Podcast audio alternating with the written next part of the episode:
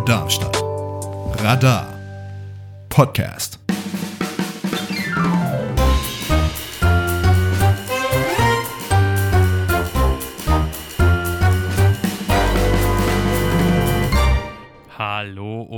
Herzlich willkommen zurück bei Popcorn Partnermenü hier bei Radio Darmstadt auf der 103,4 MHz oder im Internetradio unter www.radiodarmstadt.de. Guten Abend, Leandro. Guten Abend oder auch ähm, seit der letzten Sendung, die wir hatten, wir haben ja Januar übersprungen, aber stimmt. Ich als, hab's schon wieder vergessen. Vergessen. Als Podcast bei Spotify Und anderen. und anderen Plattformen, stimmt. Ich weiß gar nicht, wo genau wir rauskommen. Aber ja, stimmt, wir sind ja jetzt auch ein Podcast. Und wir entschuldigen weit uns, dass gebracht, wir auch nicht angekündigt haben, dass wir im Januar leider übersprungen mussten, auf, sprung müssten, äh, mussten, mussten, aufgrund von zeitlichen Problemen. Aber desto mehr haben wir Stoff für diese Sendung jetzt. Richtig, es ist wieder einiges passiert. Ja, Ähm, deswegen wird der News-Part, mit dem wir gleich anfangen, auch das eine oder andere Schwergewicht enthalten, vor allem das eine. mhm. Ähm, genau. Aber, aber wir werden die Sendung wieder so gestalten, wie wir es jetzt quasi immer gestalten wollen. Also wir fangen mit dem News-Part ein, an, mal länger, mal kürzer. Ähm, dann gibt es immer so ein bisschen verteilt über die Sendung ein- eine Quizfrage. Diesmal stelle ich Anton Fragen. Wir wechseln uns ja dabei immer ab. Anton hat auch schon gesagt, dass er ein bisschen ja, weil, Schiss hat. weil, also, ob man es glaubt oder nicht, aber wir haben ja so eine gewisse Expertenrolle hier, ne?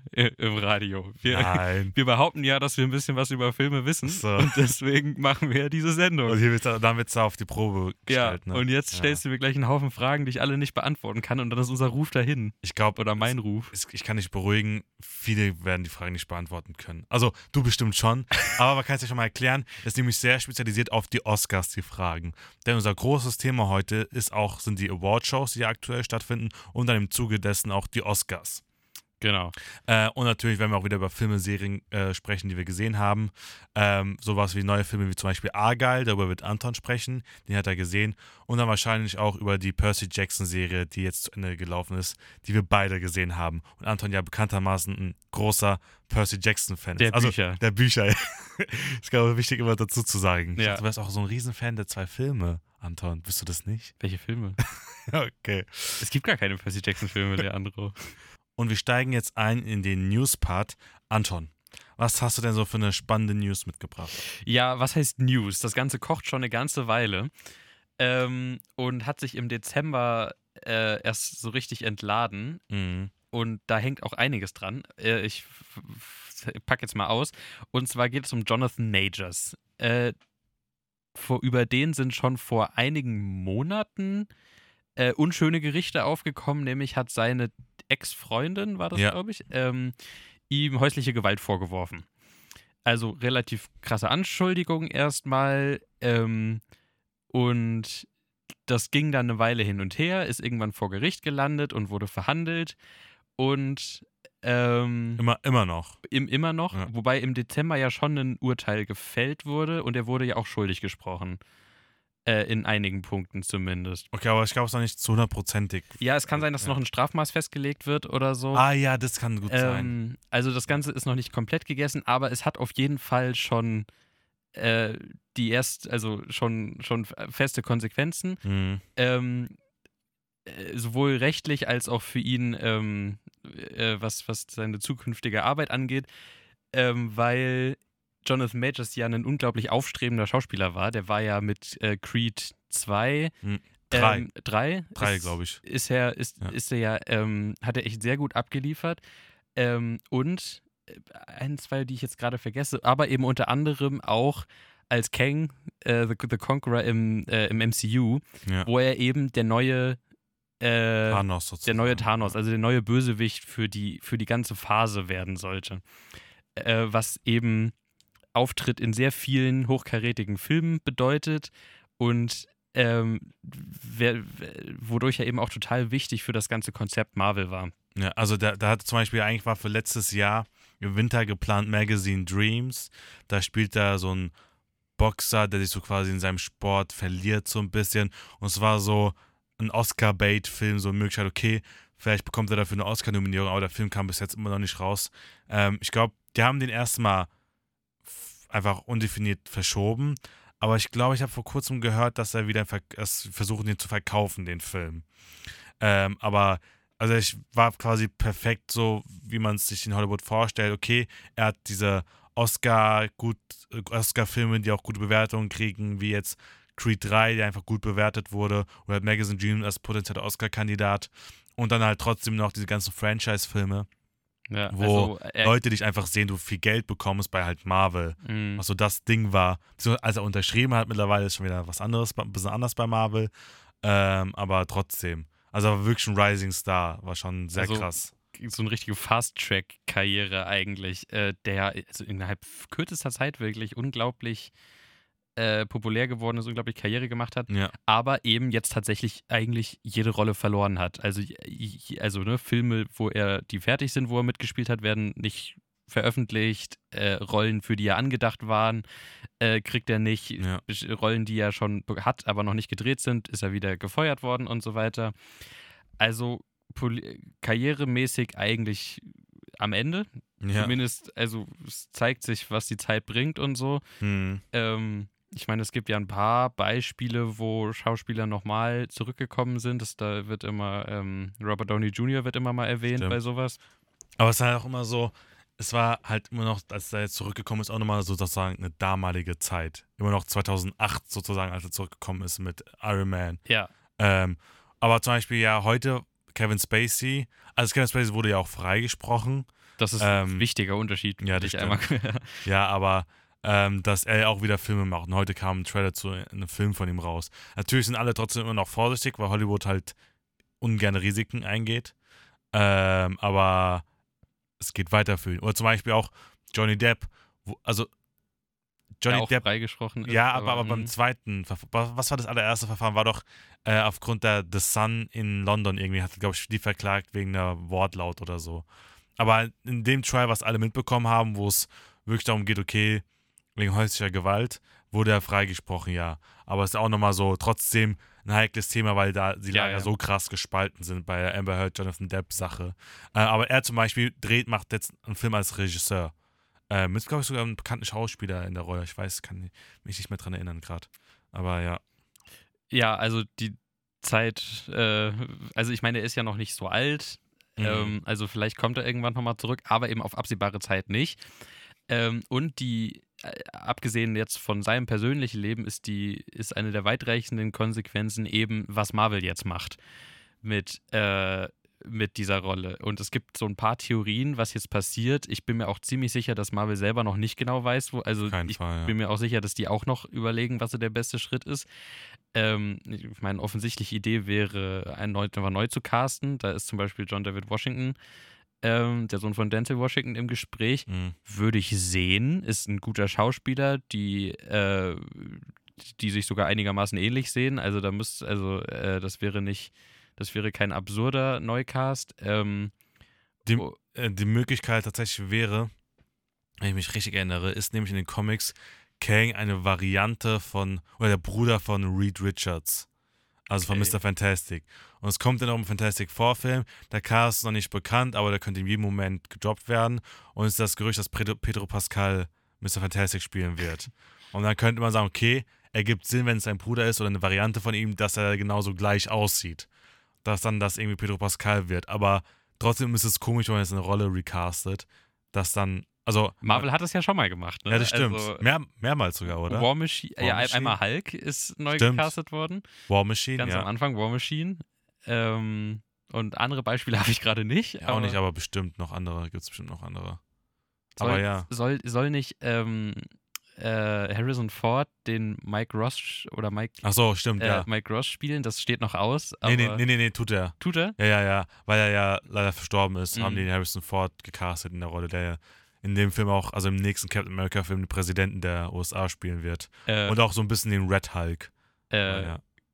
kurze, kurzer Einwurf. Ich habe inzwischen den neuen Indiana Jones Oh. geguckt. Okay, wir müssen jetzt kurz sprechen. Was, was ist deine Meinung? Achso, sollen wir kurz machen? Ganz kurz. Ähm, ich glaube, ich habe es perfekt gemacht. Also ich war ja super gehypt auf den Film. Dann kam die ganze negative Kritik Ja. und ich habe es perfekt gemacht, weil meine Erwartungen waren so weit unten jetzt, Ja. dass ich ihn eigentlich genießen konnte. Also ist kein guter Film, ne? Ja. Ähm, aber trotzdem konnte ich zurück, mich, mich zurücklehnen. Ich hatte Spaß und bei der einen Szene, wo, äh, ach, ich vergesse seinen Namen immer, seinen alten Freund, der mit dem roten so, Hut ja. und so, Ja, weiß wo er sagt, Indy, I miss the desert, I Ja. miss the sea, and I miss waking up every morning wondering what, new, what wonderful new adventure the new day will Mhm. bring to us.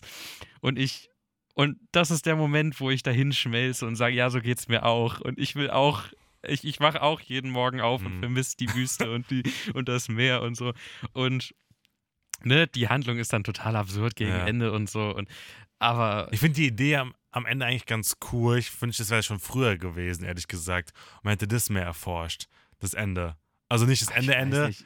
Also so, keine Ahnung, ich finde es eigentlich eine ganz interessante Idee, vor allem bei Indie, weil er so ein Geschichtscharakter Ja. ist, der Geschichte so liebt. So, hätte es eigentlich ganz interessant gefunden. Aber ja. das fand, das fand ich auch so ein bisschen äh, fast rührend, so wie er das sieht. Also, weißt du, und jemand, der sein ganzes Leben im Grunde in der Vergangenheit verbracht hat Ja, und äh, oder da, damit sein Leben damit verbracht hat, in die Vergangenheit zu erforschen und ja, das ist dann Ja. schon, ähm, Ja. das ist dann schon irgendwie cool. Und Okay. deswegen hatte ich eigentlich Spaß an dem Film. okay, gut. Äh, zurück zu Jonathan Majors. Ich wollte, sorry. ähm, Also stimmt, ich habe gerade nochmal geguckt, du hast recht, ja, der, also der wurde ähm, für schuldig gesprochen, aber richtig die, das Strafmaß noch nicht festgelegt genau, worden. ja. Es wird, wohl sollte eigentlich heute tatsächlich passieren, aber wird, glaube ich, auf äh, Ende Februar wurde das verschoben. Ähm, er kann bis, soweit ich gelesen habe, bis zu einem Jahr äh, Gefängnis bekommen. aber eventuell muss er auch nicht ins Ja, Gefängnis. ja, kann auch Ja, gut okay. sein, ja. Bei Celebrities ist ja immer so eine Sache, so, Mhm. ne? Oder bei bekannten Leuten, das nicht so ganz recht, also nicht so eine hohe Strafe Es ist, bekommen. es, ist eine, es ist eine Illusion, dass Leute gleich behandelt werden ja, vor Gericht. ja, das stimmt. Ähm, nee, genau. Aber eine andere ähm, Sache, die äh, Josh, Josh Brolin aufgebracht hat, ich weiß nicht, ob du das gelesen hast, das ist jetzt ganz vor kurzem gewesen. Ah, ah, stimmt. Doch, ja, habe ich. Ich weiß auch nicht, ob das groß ernst gemeint ist, aber Josh Brolin hat in den Raum geworfen, dass vielleicht auch Thanos wieder zurückkommt. Also halt irgendeine Variante von Thanos, was jetzt durchs Multiverse natürlich alles möglich ist und so. Ja. Ich muss sagen, sehe ich nicht. Ich glaube auch nicht, dass sie es machen. Also ich kann mir schon vorstellen, dass sie es machen, ehrlich gesagt, weil Marvel so schreien nach Hilfe ruft und dass sie versuchen. Aber nochmal als den großen Bösewicht? Ah, okay, das wäre ich jetzt nicht. Also, vielleicht machen sie das als so eine Art Gag, so wie es What If getan hat. Ich weiß nicht, ob du dich so. an die Folge erinnerst, wo T'Challa, ähm, äh, äh, Star-Lord. ja, nee, ähm, King, King T'Challa, äh, Black Panther. Ja, dass es, dass es Star-Lord war oder so. Äh, ja, kann sein. Jedenfalls äh, trifft er Thanos recht früh und überzeugt ihn, dass der Genozid nicht die richtige Wahl ist und deswegen kommt, joint Thanos dann dem guten Team. Achso, doch. Und dann ist er ja, einfach hab nur Teil, Teil der Guten. Und ja, äh, ja. ich. Aber ich habe dann hab dazu einen lustigen Post dann gesehen, da hat jemand geschrieben, das ist ein Zitat aus Endgame, glaube ich, gewesen.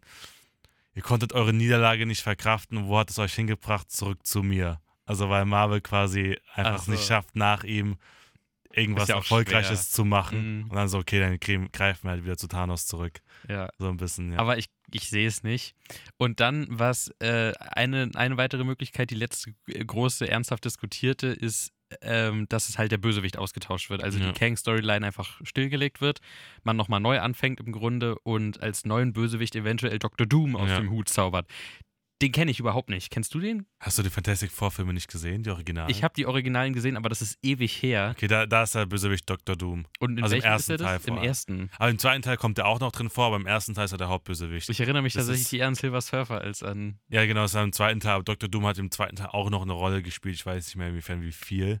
Äh, aber im zweiten Teil war schon erst Silver Surfer und Galactus, ja. Aber Galactus soll auch eigentlich laut Gerüchten im Fantastic Four-Film vorkommen. Aber Dr. Doom war im ersten Film, ist dieser Elektro-Typ. Aber eigentlich, also ich habe auch noch nicht so gemerkt, dass er so quasi so ein krasser Bösewicht eigentlich in den Comics ist und sowas. Auch zu seinem eigenen Schloss und sowas, weil es halt im Original Fantastic Four-Film unterging. Aber eigentlich ist das schon so ein bekannter großer Bösewicht, ja. Und vor allem, wenn der Fantastic Four-Film ja noch kommt, kann das sein, maybe, who knows. Aber das Gute ist ja, Marvel weiß selber nicht so ganz, was ja ein roten Faden ist. Kang war so ein bisschen so verteilt bei manchen Projekten, aber da war nicht wirklich ein roter Faden drin. Vor allem auch, Spoiler für Ant-Man 3, dass Kang da halt, soweit ich es richtig im Kopf habe, stirbt. So, also es fühlt sich sehr abgeschlossen an. Ähm, tatsächlich Ant-Man 3, deswegen, keine Ahnung, merkwürdig. Und Loki auch sehr abgeschlossen, wo Kang ja auch eine große Rolle gespielt hat. Also es wirkt alles schon relativ abgeschlossen irgendwie. Aber mal schauen, ja. Ja, Marvel ist und bleibt Sorgenkind im Moment. Obwohl ich glaube, wirklich hat auch Matthew Vaughn vor kurzem äh, in einem Interview gesagt, bei der, bei der Argyle-Pressetour, ähm, dass er hat wohl schon Deadpool 3 gesehen, also Deadpool und Wolverine, ähm, dass er der Meinung ist, dass das Marvel retten wird. Da gehe ich auch nochmal ins Kino. Das kann gut Ich kann mir sein. das sehr, sehr gut vorstellen. Vor allem, es gab auch wieder jetzt Spielzeug-Leaks, die ja sehr oft vorkommen. Ähm, und laut, es gab ja eh schon Gerüchte, dass Taylor Swift da auch eine Rolle hat. und äh, da war so ein Fact, da war so ein Taylor Swift soll auch dieses Buch für, für Argyle, Argyle geschrieben haben. Sie ist, sie ist überall. Ähm, aber nee, wirklich, aber sie ist ja sehr, sehr gut befreundet mit Blake Lively, die Frau von Ryan Reynolds und Ryan, mit Ryan Reynolds ja auch. Ähm, wo sie so einfach nur so eine kleine, nicht eine, nicht eine Nebenrolle, so ein Cameo-Auftritt hat, als eine Superheldin, die eine Sängerin ist. Ähm, ja. Mal Äh, gucken. kurze Randnotiz.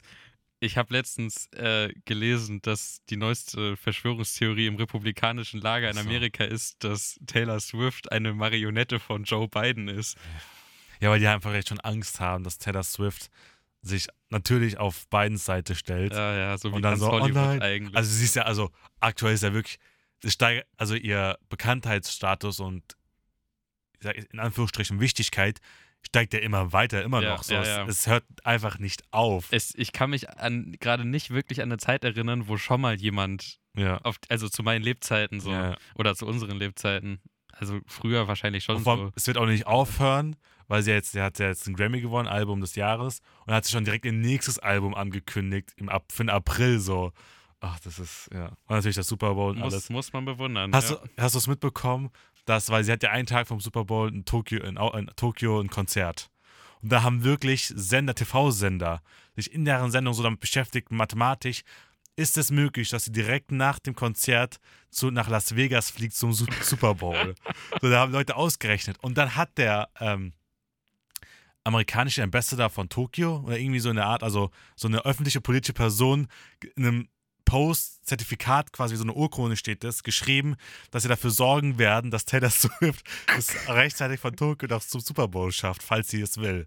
Es ist so komplett absurd. ja. Das ist verrückt. Meinst, du, meinst du, die würde als zu Präsidentin gewählt werden? wenn Boah, sie also- Jetzt antritt?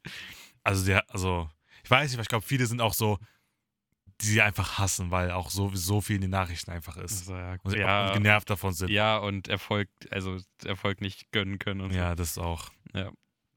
So. Anyway, wir haben jetzt gerade einen ziemlich großen Ausflug gemacht.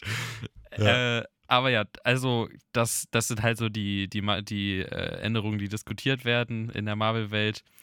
Und wir werden sehen, was die Zeit bringt. Aber ja, alles offen im Moment. Vielleicht werden wir in der nächsten Sendung dann darüber erzählen, wie Jonathan Majors für ein Jahr ins Gefängnis muss.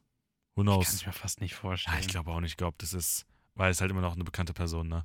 Und es ist halt immer irgendwie anders dann. Die werden nicht Ja. so wirklich bestraft immer irgendwie. Gibt ein bisschen Geld. Naja, Harvey schon. Weinstein. Ja, okay. Also, ne, die, also das ist nicht so, aber klar, also oft, also es ist selten, dass solche Leute dann tatsächlich mal ins Gefängnis kommen. ja. Bei Harvey Weinstein hat er nicht irgendwie noch so auf krank gespielt. Dann irgendwie das während, ist ja, weil, ich meine, sein Gerichtsprozess ging ja so, so lange, Ja, ja. dass er quasi in der Zeit so auf einmal so voll schwer krank wurde über. Ja, der wurde so ein bisschen Gerichtsprozesse. zurechtgemacht, immer von der Maske wurde dann. Und er konnte auch nicht so wirklich laufen und so. Und ja. Ja. Ja, okay. Gut. Äh, dann, bevor wir zu einem. Aber es sind ja nicht alle Stricke gerissen. Für Harvey Weinstein? Sonst hätte er sich ja nicht mehr. Ach so. Hä? Nee, es war doch nicht. Es war Epstein. oh, meinst. Epstein. Ich habe Harvey Weinstein Nein. und, Epstein verwechselt. Nein. Oh Gott. Okay, das war unterschiedliche Level von Schlimmheit. Sorry. ja. Jetzt weiter mit einer Quizfrage. Richtig. Leandro, hau raus. Wir kommen jetzt schon zur allerersten Quizfrage. Wie schon angekündigt, ähm, stehen die Quizfragen im Rahmen zu den Oscars. Ähm, ich versuche mir, ich nehme jetzt mal eine Quizfrage, die auch so ein bisschen passt zur allerersten Frage, nämlich, wir reden mal über die allererste Oscarverleihung. Boah. Ähm, Wann war die? 1902? das ist gar nicht die Frage, aber nee, ich glaube später. Ich Später? glaub, 20er, 30er Jahre so ungefähr. Okay. Ähm, und zwar Das wollte ich gerade nachgucken, aber das ist wahrscheinlich eine dumme Idee. kannst du jetzt so ein bisschen grüben, grübeln. Wie lange glaubst du, ging die allererste Oscarverleihung? Wie lange? Wie lange Also ich weiß, dass sie seit Jahren ja versuchen, die zu kürzen. Ja. Das heißt, im Umkehrschluss müsste sie eigentlich lang gewesen sein damals. Aber ich kann mir auch vorstellen, dass. Hm. Hm.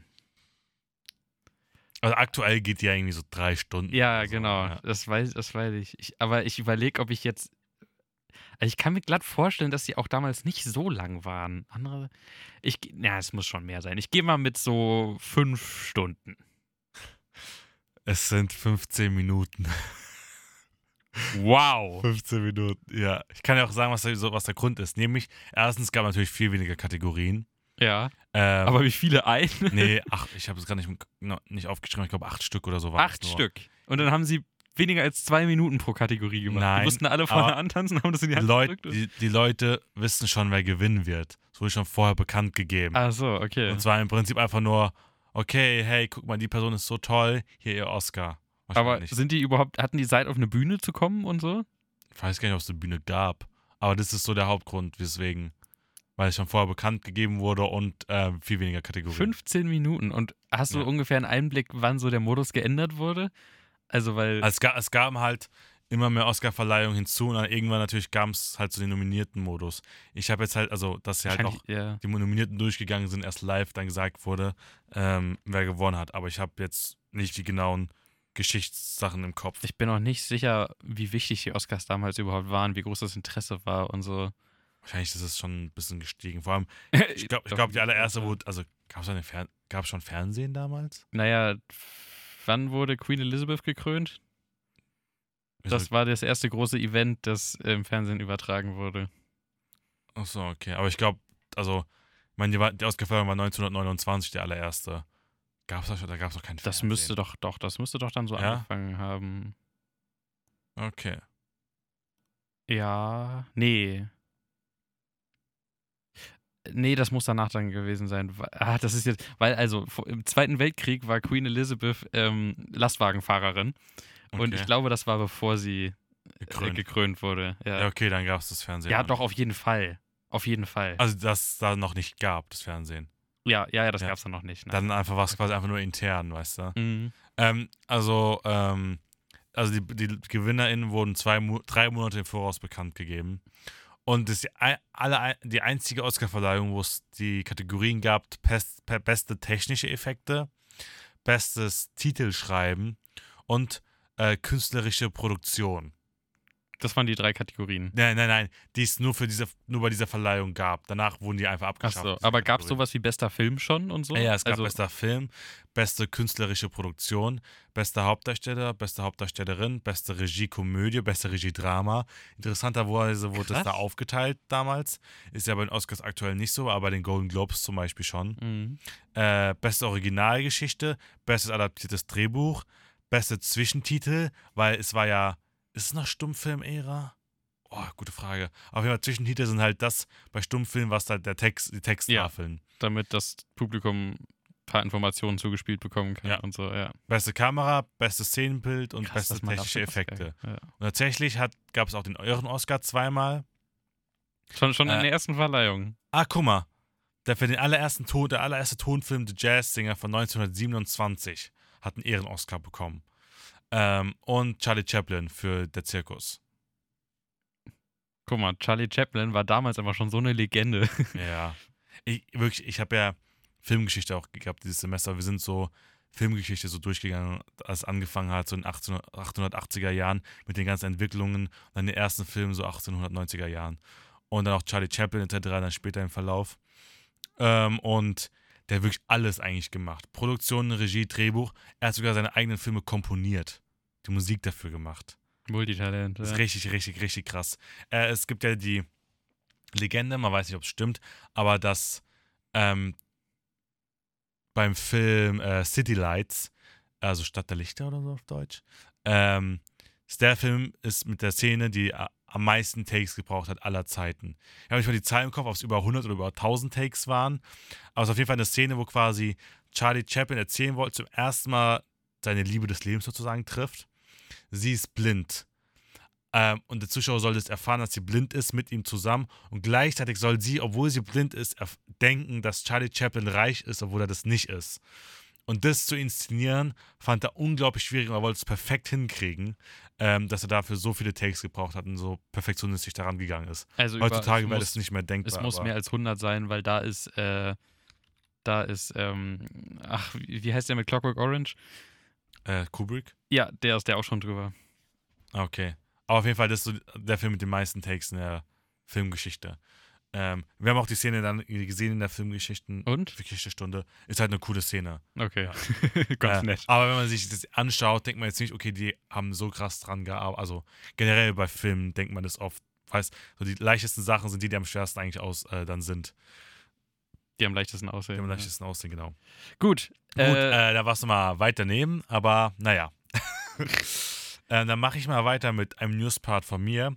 Das kriegen wir ganz schnell abgehakt. Nämlich, dass laut Gerüchten, beziehungsweise schon auch große Newsseiten in Hollywood das berichten, dass Brad Pitt in, neu, in den neuen Film von Quentin Tarantino gecastet wurde als Hauptdarsteller ist manchmal bekannt, aber als Person man geht dann davon aus, dass Ja, ja, er als Hauptdarsteller gecastet ist. wurde für den zehnten und auch dam- damit, damit, damit den letzten Film von Tarantino. Wobei das The auch Movie Critic. glaubt. Ja, ich glaube, ich glaube, ich glaube es ihm.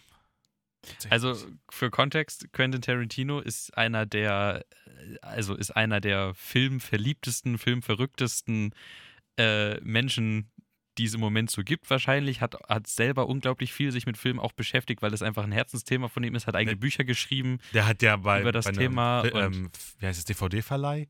Wie heißt das? Hat er ja gearbeitet dafür. Also der, Ja. bevor der Regisseur geworden ist, war der selber schon totaler Fan und so. Äh, und der hat von Anfang an angekündigt, er würde in seinem Leben nur zehn Filme machen. Ja. Und da ist er jetzt angekommen. Der nächste The Movie Critic eben, das wäre sein zehnter Film. Und aber der ist ja noch nicht so alt und ich glaube nicht, dass er dann aufhört, einfach Filme zu machen. ich kann mir schon vorstellen, dass er aufhört, Filme zu machen, aber er schreibt ja schon Bücher. Dann Bücher macht. Oder halt zum Beispiel, Serien sind ja nicht gleich Filme. Dann vielleicht eine Star Trek-Serie macht oder so. Das ist auch der Grund, wieso er wahrscheinlich den Star Trek-Film nicht gemacht hat, weil er war so, mein zehnter Film sollte kein Star Trek-Film sein, mein letzter Mhm. Film. Ähm, genau, das war die dritte Zusammenarbeit mit äh, Brad Pitt nach Inglourious Bastards und Once Upon a Time in Hollywood. Ähm, welche Rolle ist noch unbekannt, wie gesagt, aber wahrscheinlich der Protagonist. Und ähm, man weiß noch nicht, worum es genau geht, aber Tarantino hat im Mai äh, bei Cannes, glaube ich, war es, bei irgendeinem Filmfestival, wo er halt als Zuschauer eine Person da war, gesagt, es spielt in Kalifornien im Jahr 1977 und geht um einen Typen, der krass gelebt hat, aber nie berühmt wurde und für gewöhnlich schreibt er Filmkritiken für ein Pornoheftchen. Nämlich, das basiert auf Tarantinos eigene Jugend so ein bisschen, dass er mal bei einem Pornoheftchen gesehen hat, so, oh, es gibt eine interessante Seite über einen Typen, der Filmkritiken schreibt. Ähm, und über so einen Typen soll es dann wahrscheinlich gehen. Ich habe das Gefühl, der Film wird auch ordentlich Meta sein, so ein bisschen. Ähm, auch vielleicht, ich finde, es klingt für mich so, okay, Tarantino will auch mit den ganzen Movie, ähm, FilmkritikerInnen abschreiben, so ein bisschen so. Keine Ahnung. Äh, abrechnen? abrechnen, meinst du? danke, ja. Mhm. Ähm, und was interessant ist, er hat ja dann noch Once Upon a Time Hollywood als Buch quasi geschrieben. Und in dem Buch ist wohl so, dass Brad Pitts Charakter äh, im Film, der Stuntman, äh, später oder früher in seinem Leben so voll der Filmliebhaber war und Kritiken und so auch was auch geschrieben hat. Und es gibt die Theorie, dass es äh, eine Fortsetzung sein soll von Once Upon a Time Ho- Hollywood und Brad Pitt quasi seinen Charakter wieder spielt, nur später wie er halt keine Stunts mehr macht, sondern jetzt Filmkritiken schreibt. Okay. Aber mal gucken, ich glaube nicht. Nie, doch, er hat Kill Bill 2 gemacht, Ja, aber sonst hat er. nie Fortsetzung gemacht. Mal gucken. Ähm, aber genau. Ja. Das dazu. Ich hab, weiß nicht. Ich, ich mag ja Tarantinos Filme, aber ich finde, der Film klingt jetzt nicht so exciting, ehrlich gesagt. Äh, ich mag, also, ich verstehe, was du meinst. Ich bin auch nie so unglaublich emotional bei Tarantino-Filmen gewesen. Ja, Also, ja. ich, ich, ich habe ich hab niemals dieses Level an Verehrung für ihn erreicht, was, was ja viele haben. Mhm. Und deswegen freue ich mich, dass ein neuer Film kommt und ich werde ihn mir definitiv angucken. Aber ja, aber das ist es dann irgendwie auch. Also wahrscheinlich kommt der 2025 raus. Ähm, das ist der Zeitraum, den Sony so ein bisschen im Auge hat. Mhm. Genau. Und natürlich sind, ist Inglourious Basterds großartig und, Ja, ich liebe Glorious Bastards sehr. äh, Bis auf und das Django Ende, Unchained und so. bis Also, auf das Ende. Das Ende ist bei mir ein bisschen doll im Auge. ja, das ist wo nicht das ganz Kino so brillant. brennt. Und Spoiler, Hitler stirbt. Das- Ja, das ist, keine Ahnung, aber Christoph, äh, allein wegen Christoph Waltz Ja, auf, natürlich. auf jeden Fall. Also deswegen, äh, Ja. also nur weil ich ihn nicht unglaublich verehre, finde ich natürlich viele Ja, von ja. seinen Filmen echt saugeil. Okay, dann Anton, hast du noch eine News? Ähm, auch nicht so, nicht so lang, aber was vermutlich auch nochmal für viel Diskussion in Deutschland sorgen wird. Aber das Kanu des Manitou ist bestätigt für 2025. Und zwar wird es eine Fortsetzung von Der Schuh des Manitou, einer meiner absoluten Lieblingsfilme. Äh, und ist auch wieder von den bekannten drei um Bully Herwig rum. Äh, Alle drei sogar? Ja. Ah, okay. äh, die sind wieder zusammen verantwortlich. Und ja, und sonst ist noch nichts weiter bekannt als Mhm. das. Äh, Der, aber- wird, jetzt- der wird jetzt schon der erfolgreichste Film, der erfolgreichste deutsche Film 2025. Und vermutlich auch der kontroverseste, weil, Ja. also, ne, so wie Diskussionskultur in Deutschland ja im Moment ist und der Schuh des Manitou ja äh, auch immer wieder in der Kritik steht für, für die Darstellung von, äh, von homosexuellen. Klischees und so. Hm. Ähm, da ist diese ist die Diskussion natürlich vorprogrammiert. Aber äh, trotzdem freue ich mich. Also ich muss sagen, dass ich, ähm, also ich meine, ich verstehe diese Kritik schon. Und wenn sie den Film jetzt so im Jahr 2025 nochmal machen würden, dann würde ich aber auch denken, dass das keine brillante Leistung ist. ja. Aber trotzdem freue ich mich, also weil noch ist ja nichts passiert und so. Äh, und deswegen freue ich mich im Moment total auf den. Ich glaube, die werden schon ein paar Anpassungen machen. Ja, also, auf jeden Fall. ja, Nur dann, wegen der Diskussion, ich glaube, dann kommt halt eine Diskussion eher von den Leuten, die sagen, ach, nix darf man mehr machen, keine Ahnung was, das ist nicht mehr mein Schuh, das ist Manitou.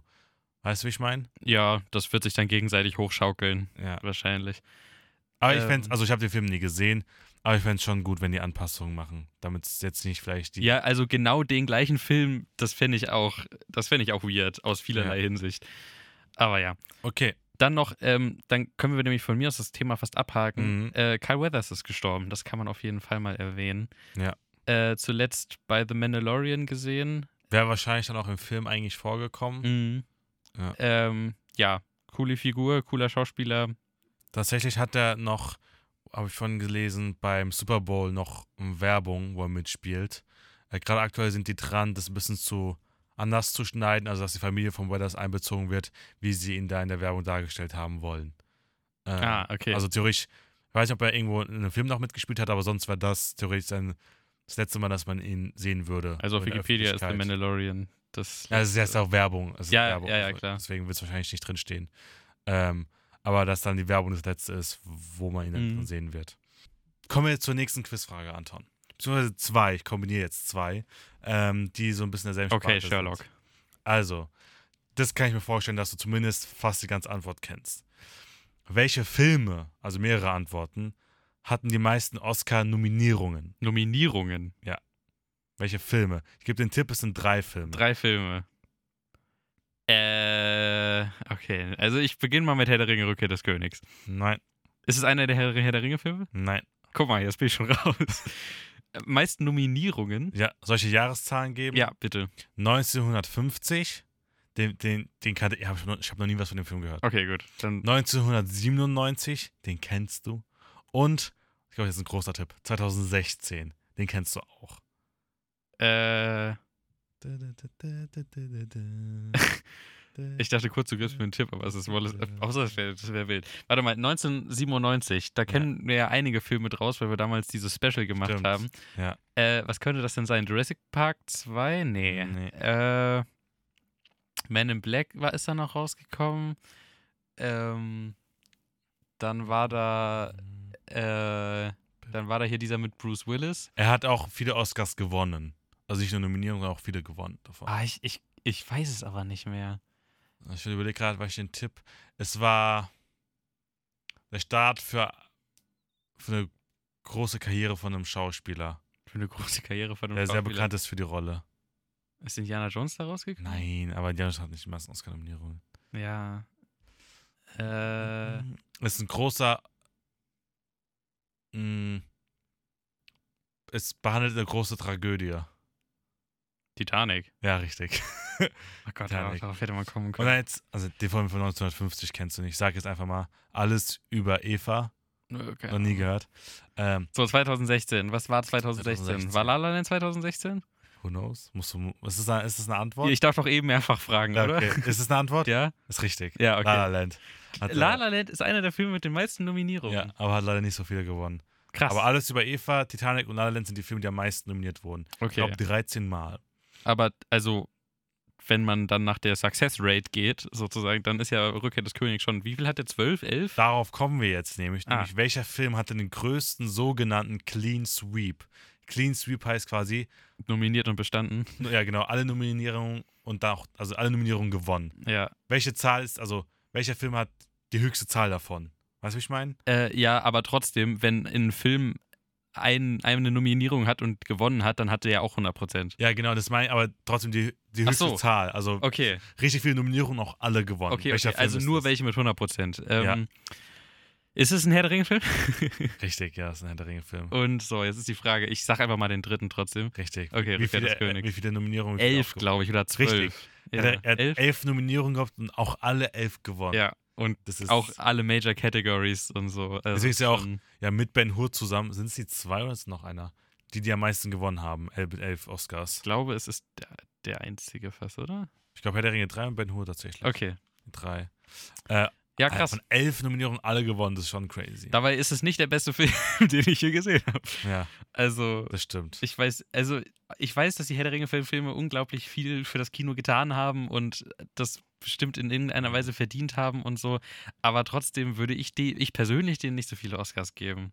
Ich finde schon krass, dass La La Land so viele Nominierungen bekommen Das finde ich auch krass. Ehrlich gesagt. Also verdient ich mag La La, ich liebe La La Land. Ja, Äh, aber trotzdem. du magst La La Land, das ist ja auch die Untertreibung Ja, des okay, Jahrhunderts. ja. Deswegen, ich liebe La La Land. Mhm.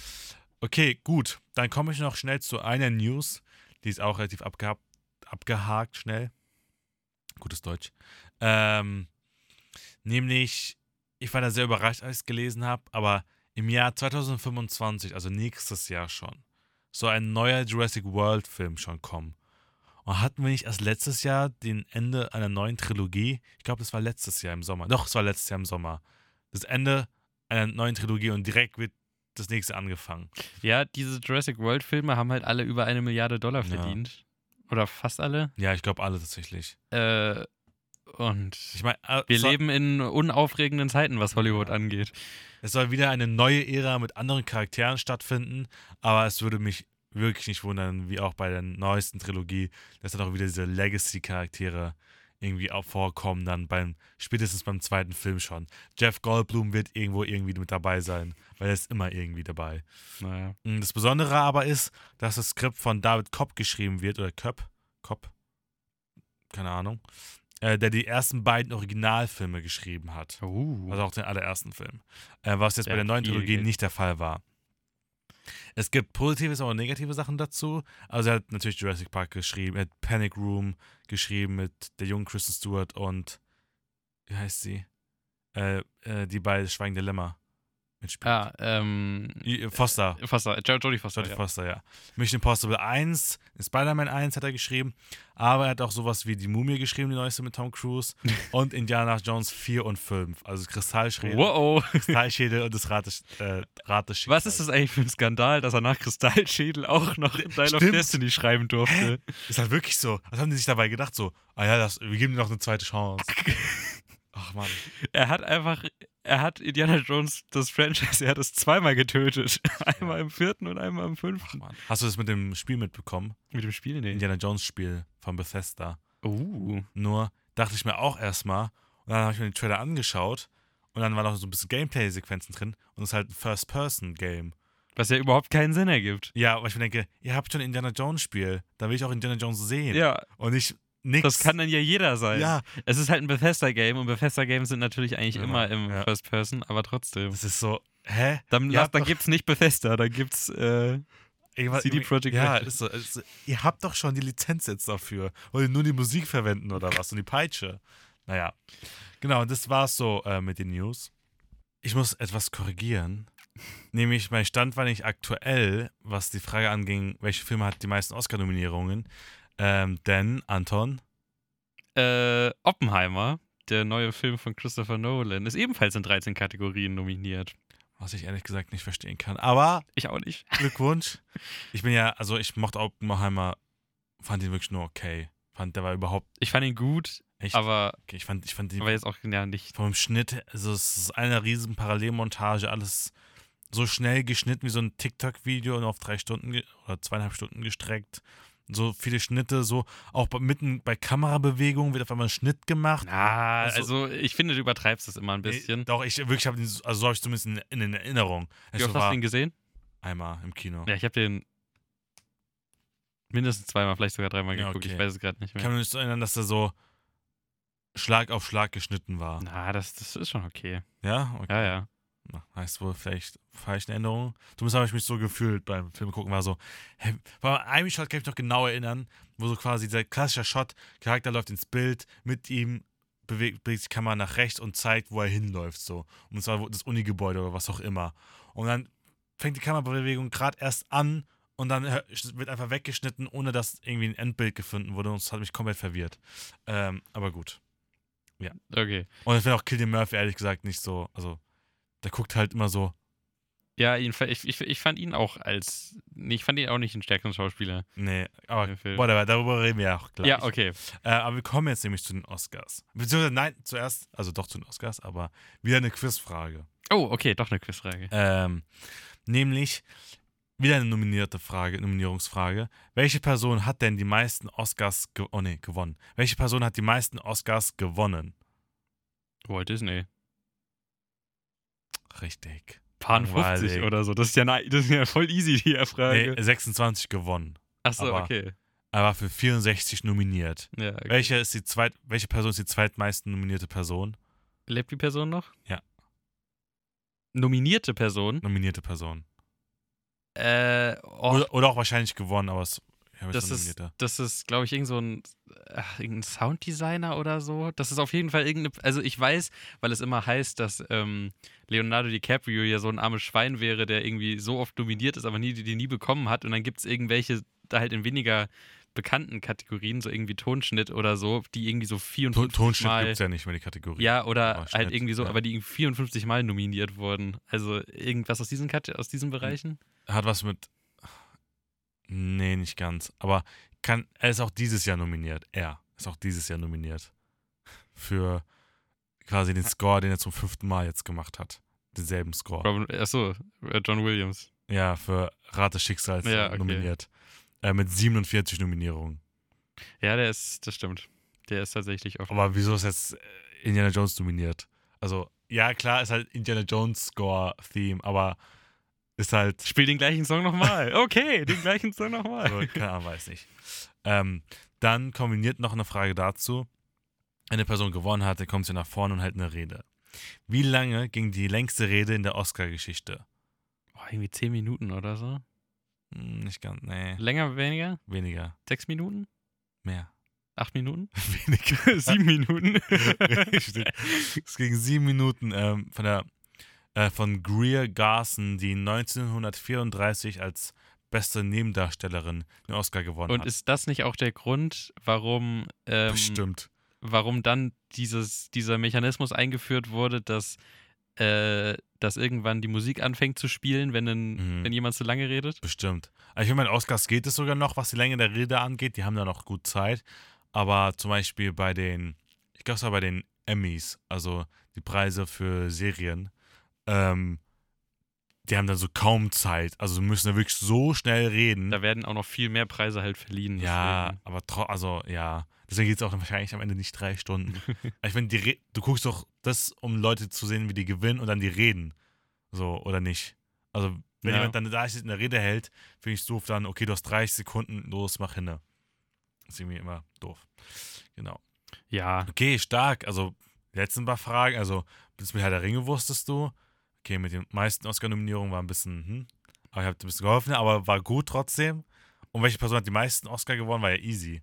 das war wirklich easy. Und Ja. längste Rede warst du auch ungefähr gut dabei. Okay, gut. Dann reden wir jetzt über mal. Ich habe ein paar Mal geraten, aber ja, ja, war ich richtig gut ich habe dabei. ich hab ein Auge zugedrückt. Danke, Leandro. Ähm, jetzt kommen wir nämlich zu der Oscarverleihung für dieses Jahr, die im, äh, vom 10, von, in der Nacht vom 10. auf den 11. März verliehen werden. Ähm, du schaust dir die nie an, oder? Die Oscars? Ja. Ich habe es mir so oft schon vorgenommen, aber es ist immer ungünstig für Ja. mich, weil dann, also weil das zerstört halt den Schlafrhythmus für eine Weile und zumindest für die eher für den nächsten und über auch eigentlich auch Ja. übernächsten Tag. Und meistens habe ich dann halt irgendwie Klausuren oder sonst irgendwas und ja. Ist halt auch leider immer halt von Sonntag auf Montag. Ich kann es, glaube ich, dieses Jahr, ich habe es ja habe ich letztes Jahr geguckt? Ich weiß gar nicht mehr. Aber ich habe es versucht mir die letzten drei Jahre oder so, seit, seitdem La La Land Debakel gab mit Moonlight, seitdem habe ich es, glaube ich, fast jedes Jahr geguckt, außer einmal, als Chloe Zhao gewonnen hat. Äh, und Jane Campion. Ähm, aber eigentlich versuche ich es immer zu schauen, aber dieses Jahr wird es, glaube ich, bei mir auch nicht klappen, weil ich halt mein Praktikum am 12. März, am 11. März anfängt. Also geht nicht. Aber genau, äh, da wird dann zum 96. Mal die Oscars verliehen. Ich bin gespannt, was sie beim 100. Mal dann machen. Die müssen ja irgendwie was. Irgendwas muss passieren. Irgendwas ja. muss passieren. 100 das ist ja ein Riesenjubiläum. Da müssten sie eigentlich langsam mal anfangen zu überlegen, weil ich glaube, vier Stimmt. Jahre für sowas ist schon gar nicht so viel Ja. Zeit, das zu planen. Vielleicht bin ich ja dann da. Nein, Spaß.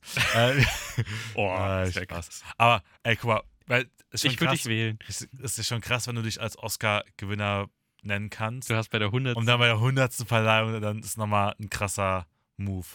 Ich würd, an Tarantinos Stelle würde ich sagen, ey, wir verschieben die, wir hatten noch mal drei Jahre, dann bringe ich meinen Film zur 100. Verleihung raus, meinen letzten Oscar-Film. Oder letzten er Film. macht halt seinen elften Film zur 100. Verleihung. Oder erstmal soll er einen guten Film machen, vielleicht wird er auch einfach schlecht. Wer weiß, aber ich glaube nicht. True, ja. Ähm, und wieder zum vierten Mal wird Jimmy, Kill, Jimmy, Jimmy, äh, Jimmy Kimmel die Show moderieren. Ähm, was er sehr oft macht, weil, man muss überlegen, sichere Bank. nicht nur das, sondern die Oscars werden ja beim TV-Sender ABC ähm, ausgestrahlt in Amerika und Jimmy Kimmel hat die Late, Late Night Show bei ABC. So, um halt einfach Cross-Marketing so ein bisschen zu haben. Das ist der Haushost. Genau. Und deswegen kriegt er auch oft die Oscar-Gewinner quasi direkt zu ihm, weil ist halt selbe Sender und halt Mhm. direkt, direkt da ist. Ähm, er wird bestimmt einen guten Job machen und wenn ich schon von Moderator spreche, hast du das mit dem, vom, mit dem Golden Globes Moderator Joe Coy mitbekommen? Hau raus. Also es war doch skan also sein Monolog war skandalös. Also wirklich, der hat waren so schlechte Witze, dass er dann sogar selber mittendrin gesagt hat, dass er, er hat zugegeben, dass er nicht alle Witze geschrieben hat, sondern auch Ghostwriter quasi hatte. Dass sich nicht angeguckt hat vorher, oder wie? Er war so, ey, ich hab, ich hab den, was, was lacht ihr? So, weil alle haben wirklich sehr viele haben es beschämt geguckt. Es gibt so einen guten Clip von Selena Gomez, wie sie ihren Kopf so in die Hände legt. Und da sieht man so im Hintergrund. Und einfach Das auch Greta. Gerwig, wie so richtig unangenehm guckt. Der macht dann so schlechten Taylor Swift-Witz. Taylor Swift nimmt einfach ihr Glas und trinkt davon, guckt so dumm seitlich. So, okay, Junge, what the fuck? Und da hat er gemerkt, dass keiner lacht und alle das scheiße finden.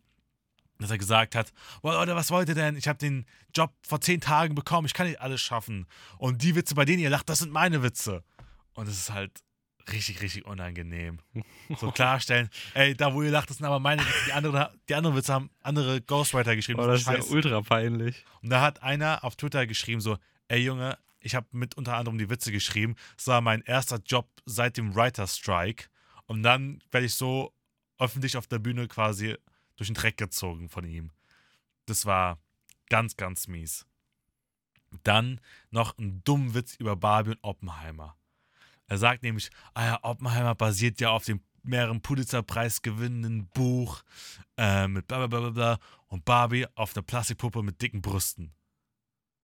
Und Greta Gerwig war auch einfach nur so, äh, okay, ja, toll. Und er sagt auch, die beste Stelle war, wo sie von, Jetzt ist es schade, dass man Gesichtsausdrücke nicht im Radio übertragen Ja, kann. ist wirklich Aber so Es ist unangenehm. schon sehr awkward. so, so unangenehm. Dann sagt doch irgendwie sowas, der beste, beste Stelle an Barbie war, wo sie von perfekter Schönheit zu einer echten Frau mit Zelluliten wurde oder, oder andersrum hat er das gesagt, irgendwie, keine Ahnung. Und dann zieht er so Barbie dumm in den Dreck irgendwie und Greta Gerwig guckt einfach nur so richtig angestrengt, so, äh, du hast meinen Film, glaube ich, nicht ganz gecheckt. Oh man. So, ja. Es war ultra, ultra unangenehm. Er wurde dafür auch ordentlich in den Dreck gezogen, dann auf Social Media. Also auch wieder nicht cool ist, aber es war wirklich komplett unangenehm. Ja. Es gibt halt, ja, es gibt einige Clips davon. Aber ich glaube nicht, dass Jimmy Kimmel das so cringe macht. Nee. Also, Ja. was ist, äh, kurze Frage, was wäre denn dein Wunschkandidat für jemanden, der mal die Oscars moderiert? Boah, ich kenne ja.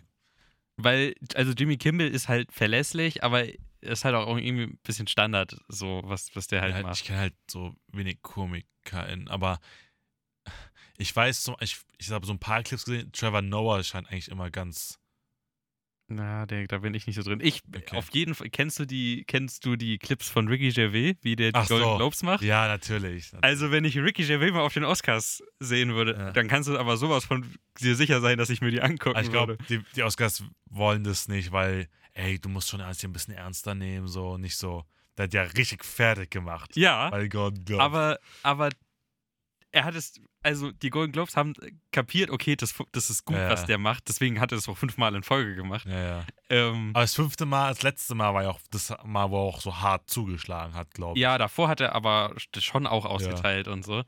Ähm, und also ja, möglicherweise gefällt es der Academy nicht, aber so das, Das ist stimmt. das ist eigentlich ein Schritt, den die mal gehen müssten, weil die sind viel zu sehr oft in ihrer eigenen Bubble drin gefühlt Ein und so und gut Deutsch gesagt, Stock im Arsch. ja, genau. Und das würde denen, glaube ich, gut tun, wenn da mal ein Ricky Gervais kommt und da mal ein bisschen durchpustet. So. Ja. ist, Ey, dieser Golden Globe Monolog war echt krass. Auch mit seinem Bier in der Hand. ja, also em Empfehlungen für alle, die das nicht kennen, sucht mal auf YouTube oder so äh, nach Ricky Gervais Golden Globes. Also die Reden, die der da er, raushaut. er geht auch ordentlich unter die Gürtellinie manchmal, zum Beispiel dieser Judy Dench-Witz.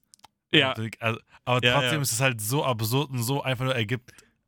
Er, wirklich- es, es interessiert ihn null, was Leute denken. Und er haut es einfach raus. und dazu muss man auch sagen, dass das Publikum, das macht ultra Spaß, weil es gibt die, die richtig herzhaft lachen, die dann, die dann voll dabei sind und so. Dann gibt es die, die so ein bisschen fassungslos Tom in die Kamera Hanks. gucken, weil sie, weil sie nicht glauben können, dass er das gerade gesagt hat und so. Weil es ist ja nicht gewohnt Ja. da bei sowas, so weißt du, so einer eher altehrwürdigen Veranstaltung und dann haut da jemand mal so auf den Putz und Ken- so. kenn, kennst du den Blick von Tom, Ja, Tom Hanks? Das finde ich ein bisschen schade, weil ich eigentlich find, mag ich ihn total gerne und dann Ja. fände ich es cool, wenn er da ein bisschen lockerer wäre, Mhm. aber ja.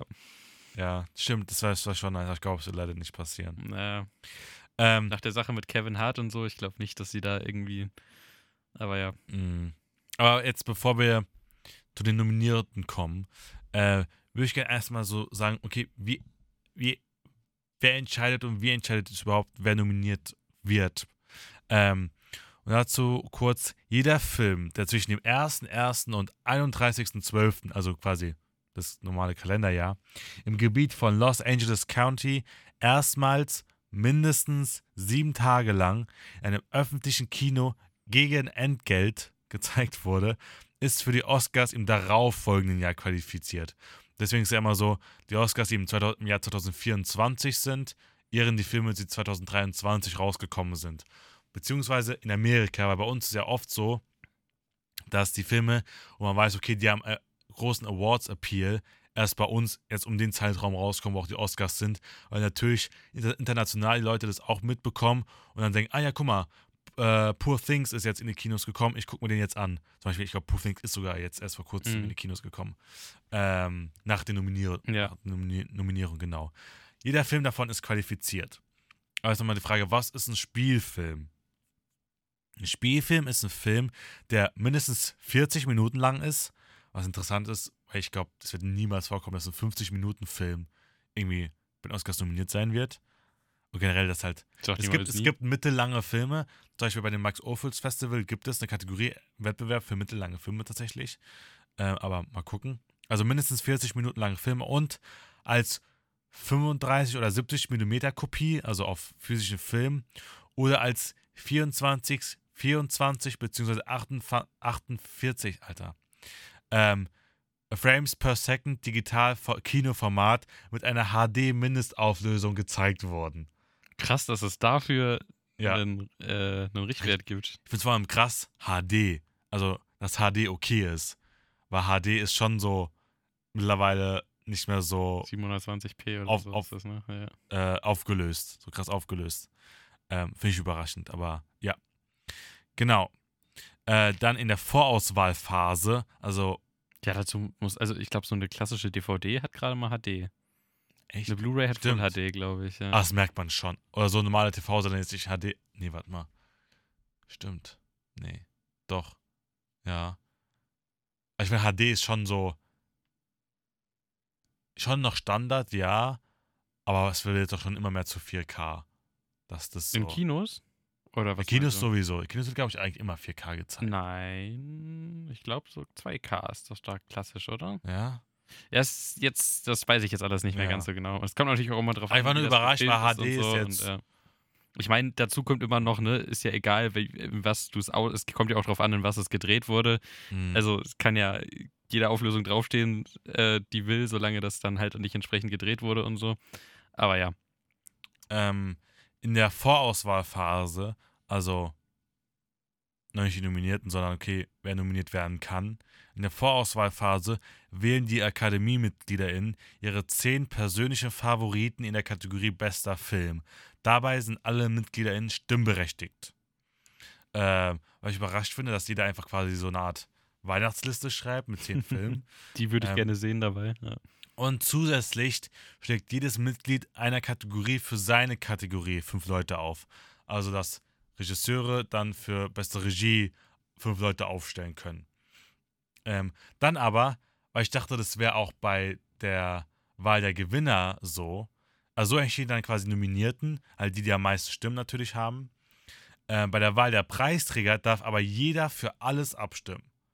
Also darf auch Regie fürs beste Szenenbild zum Mhm. Beispiel abstimmen.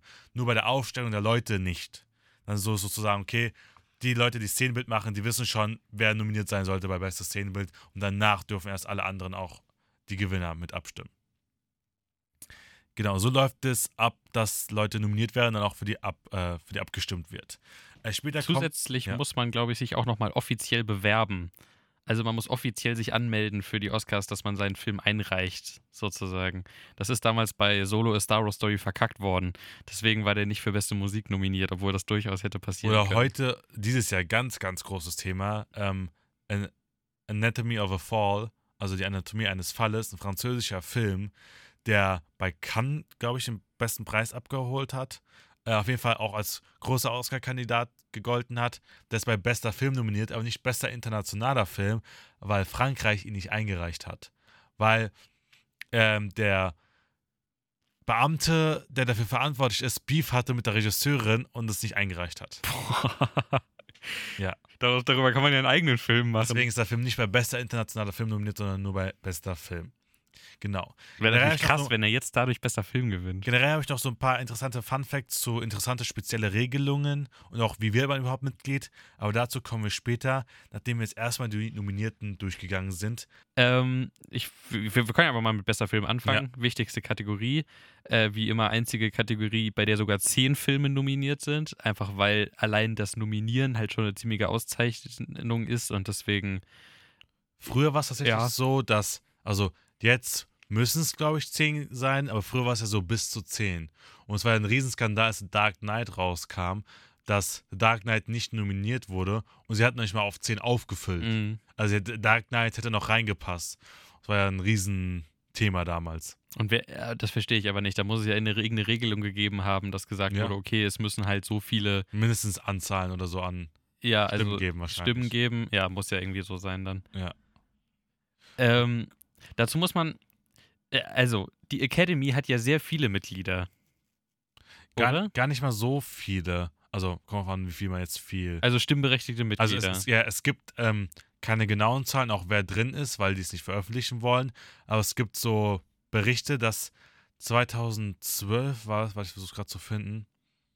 Ähm, es, ist, es, gibt auf jeden, es gibt mehr als 10.000 Mitglieder.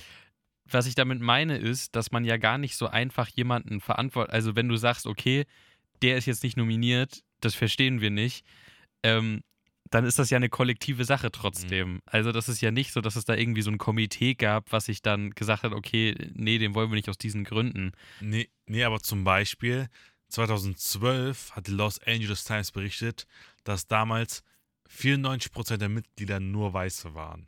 Achso, Das ja. kann sowas halt dann schon Ja, nee, beeinflussen. So, sowas kann das auf jeden Fall beeinflussen. Was ich meine, äh, also so systemische Sachen, klar. Mhm. Ähm, was ich damit meine, ist, dass es halt nicht so, äh, also nicht halt halt nicht so ist, dass es irgendwie eine kleine Gruppe von Menschen gibt und das irgendwie reicht, wenn du dich mit denen angelegt hast, sozusagen. Ja. Ähm, also eine Sache, auf die wir jetzt bestimmt auch gleich noch zu sprechen kommen, eben, dass bei bester äh, Hauptdarsteller Ryan Gosling für Barbie nominiert ist, aber nicht Margot Robbie und Greta Gerwig als beste Hauptdarstellerin und beste Regisseurin, Ja. was Dazu meine Meinung schon verdient gewesen wäre. Aber äh, dazu kommen wir dann gleich nochmal. Ja, okay, Fall. bester Film erstmal. Also die Nominierten sind American Fiction. Ich weiß nicht, kennst du diese Filme? Äh, kennen ja, ich habe aber American Fiction jetzt nicht gesehen. Ich weiß nur, er soll wirklich ziemlich gut sein. Auch zum Beispiel Ryan Johnson hat den sehr, sehr empfohlen. Also Regisseur von den Knives Out-Filmen. Okay. Ja, mochte den sehr, sehr gerne. Ich habe jetzt so geschrieben, der beste Film des Jahres oder sowas. Ja, Dann Anatomie eines Falles, eben der Beitrag aus Frankreich. genau, ja. Äh, dann Barbie, den haben wahrscheinlich alle gesehen, die zu- zuhören gerade. Hm. Äh, The Holdovers, ähm, ich weiß, der, dass der echt sehr gut angenommen wurde, aber Ja, das ist so eine-.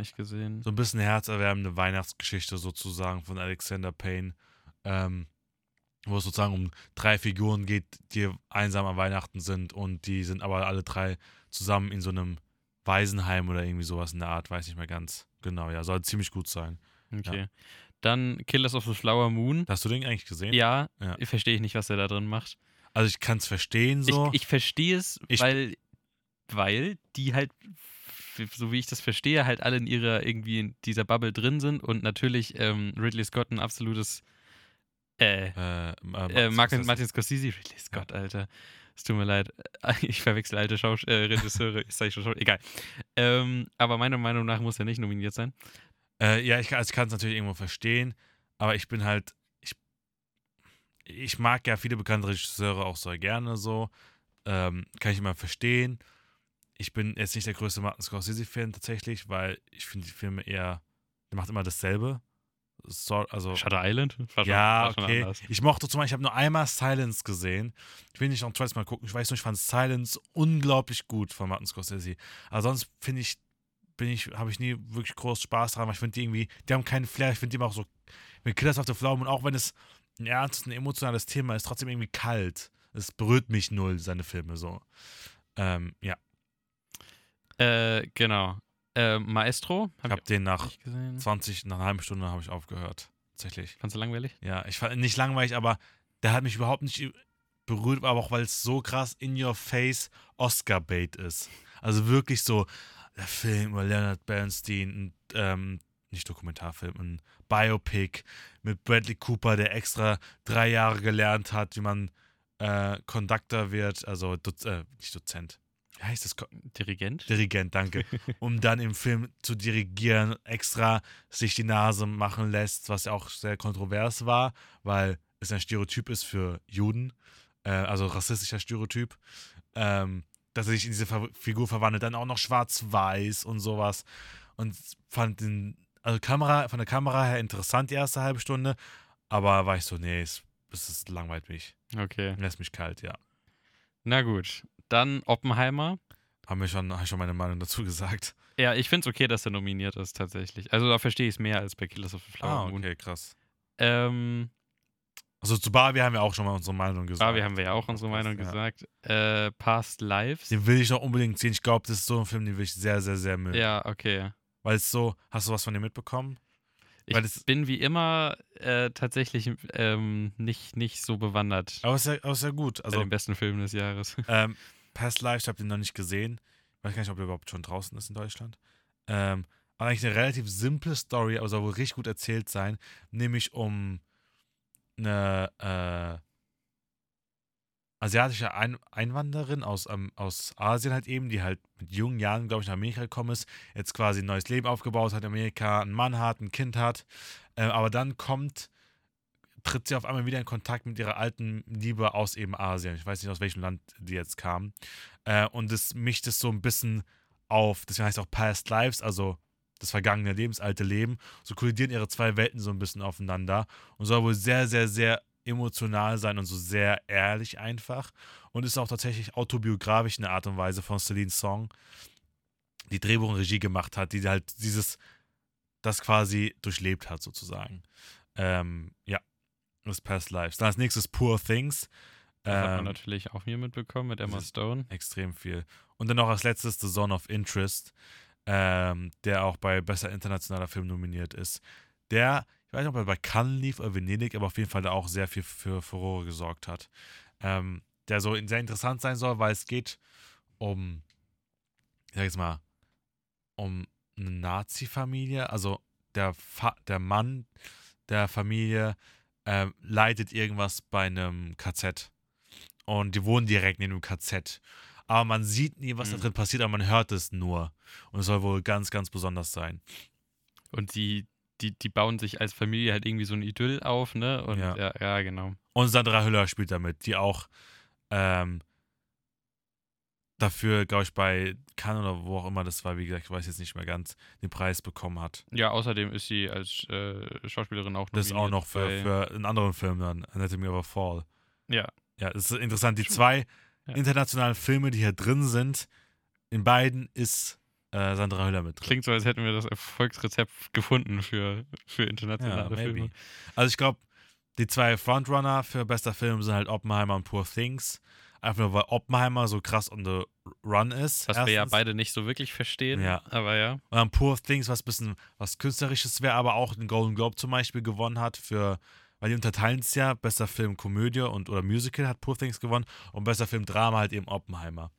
Äh, und Poor Things war generell so ein, ein Arzi-Film, der sehr hoch gelobt wurde und sehr viel diskutiert wurde. Ähm, genau, ja. Vielleicht noch Anatomy of a Fall, weil er war, nicht nominiert ist bei bester internationaler Film und die Goldene Palme gewonnen hat. Aber ich glaube eher zwischen Oppenheimer und Poor Things. Ich hoffe nicht Oppenheimer, ehrlich gesagt, aber mal gucken. Ich bin mir auch. ich bin mir nicht sicher, ob, ob Christopher Nolan diesen Ego-Boost braucht. Ja, nee, das stimmt. Dann beste Regie, wenn wir schon von Christopher Nolan sprechen. Oder wer, wer, wer glaubst du, wer glaubst du gewinnt? Also, eigentlich, bevor die Nominierten rausgekommen sind, dachte ich, dass Greta Gerwig gewinnt. Echt? Ja. Bei bester, nee, bei bester Film, meine ich. Achso, bei bester Film, wer Bester gewinnt? Film noch, ja. Ah, weiß ich nicht. Kenne ich zu wenige. Will ich, will ich nicht. ähm, okay. Nee, ich weiß nicht, ob Barbie gewinnt. Dann- Keine Ahnung. Nee, glaube ich auch nicht. Aber dann das war zu bester Regie, ja. Also Christopher Nolan, wie gesagt, wie gesagt, bei Op für Oppenheimer. Genau. Martin Scorsese für Killers of the Flower Moon. Justine Triet für Anatomie eines Falles. Georgios Lanthimos für Poor Things. Äh, und Jonathan Glazer für The Zone of Interest. Ja, also alle, die für beste Regie nominiert sind, haben Filme gemacht, die auch für bester Film nominiert Ja. sind. Also ich finde wirklich, also man kann bei diesem, bei Margot Robbie ist nochmal, finde ich, ein anderes Thema. Aber Greta Gerwig. Hätte man nominieren müssen. Also es ist wirklich, ein Skandal, dass sie es nicht ist. sie hat einen Film gemacht, der unglaublich erfolgreich war, einfach nur finanziell, aber auch un unglaublich gut ankam bei KritikerInnen, ähm, der es geschafft hat, das Image von Barbie um 180, ja, um 180 Grad zu drehen. Du musst es kurz überlegen, wie Ja. viel 180 Grad war. äh, humorvoll, also ich habe meine Meinung zu Barbie ist ja immer noch, dass es nicht mein Humor ist, aber humorvoll ernste Themen verpackt hat. Ja. Ähm, Meiner Meinung nach viel, viel wichtigerer Punkt noch. Ähm, sie hat aus, geschafft, aus Barbie einen Film zu machen. ja. Das ist für mich noch viel eher der Punkt. Also, ähm, das ist für mich die absolute Regieleistung, also die absolute Regieleistung, die sie halt hingelegt hat, weil als ich, als ich das das erste Mal gehört habe, dachte ich, what the fuck? ja. Was? Wieso Barbie, ja. Das, das gibt doch überhaupt keinen Sinn. Ja. Und ähm, sie hat halt hingekriegt daraus, und das ist für mich gute Regie dann so.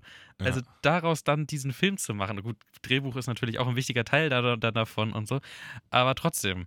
Und auch ein großer, eigentlich der größte Bestandteil von Regie ist ja auch die Schauspielführung. Mhm. Und hier müssen die Schauspielende halt was komplett spielen, was sie noch nie gespielt haben. So Plastikpuppen quasi. Aber trotzdem muss noch eine Ebene drunter geben. Alles verschiedene. Und es ist eine schwierige Regieaufgabe. Und deswegen finde ich zum Beispiel Christopher Nolan oder Martin Scorsese ehrlich gesagt langweilig, weil es ist dasselbe alte, was sie halt machen. So. Außer Christopher Nolan war ein bisschen was anderes, was er sonst. Also immer noch Charakteristiken von ihm im Film drin, aber trotzdem Biopic und sowas. Aber Martin Scorsese, Killers of the Flower Moon ist halt so eine langweilige, Ja, und normale, normales Ja. Ding halt. also, ja. Also Lily Gladstone fand ich gut bei ähm, äh, Killers of the Flower Moon. Also das Beste daraus meinst du? ja. Ja. Äh, Und auch Leonardo DiCaprio, also keine, der ist auch nicht nominiert. Ähm, war bei Killers of the Flower Moon voll weird. ja, äh, aber genau. Dann, ich glaube, gewinnen wird ehrlich gesagt, glaube ich, sogar Christopher Nolan. Weil es sein Jahr ist. Befürchte. Es ist sein Jahr. Also, es wird Hätte irgendwo. ich nie gedacht, dass ich das mal sage. Ne? Ich befürchte, dass Christopher Nolan Also es, gewinnt. also es wird ja, es ist eigentlich zu spät schon, finde ich, weil ich finde, fand Oppenheimer nicht so toll, ich fand Tenet nicht so toll. ja, er hätte ihn damals für Interstellar bekommen müssen. Ja, Oder sollen. auf ja, jeden Das Fall. wäre es gewesen. ich finde, Interstellar ist immer noch sein bester Film, Mhm. äh, einfach als Ganzes gesehen. Ähm, aber ja, ich trotzdem soll es ein Regisseur sein, der mal einen Oscar gewonnen hat. So. Ja, Deswegen- ich bin auch So wie. Leonardo DiCaprio für. The Revenant einen bekommen hat. Ja, Ja, obwohl ja. viele sagen, es war aber nicht seine beste Leistung, aber Ja, komm, ja. wir müssen ihm jetzt mal einen Oscar geben quasi. So, wir haben selbe- zu lange gewartet, wir haben den Zenit leider verpasst. Ja. okay, okay, dann schnell, bevor es noch schlimmer wird. Deswegen glaube ich, dass Nolan wird. Sonst Genau. vielleicht halt auch, wie gesagt, Georgios Lanthimos oder vielleicht sogar Justin Triet für Anatomie eines Falles. Mhm. Ich glaube, Anatomie eines Falles darf man wirklich nicht unterschätzen. Dann bester Hauptdarsteller. Eigentlich- Ja. Und ist auch die, ist die einzige In, Frau. in, in drin. dem Wissen, dass, äh, dass es diese 10.000 Mitglieder mehr oder äh, wie viele noch mehr, keine Ahnung, gibt.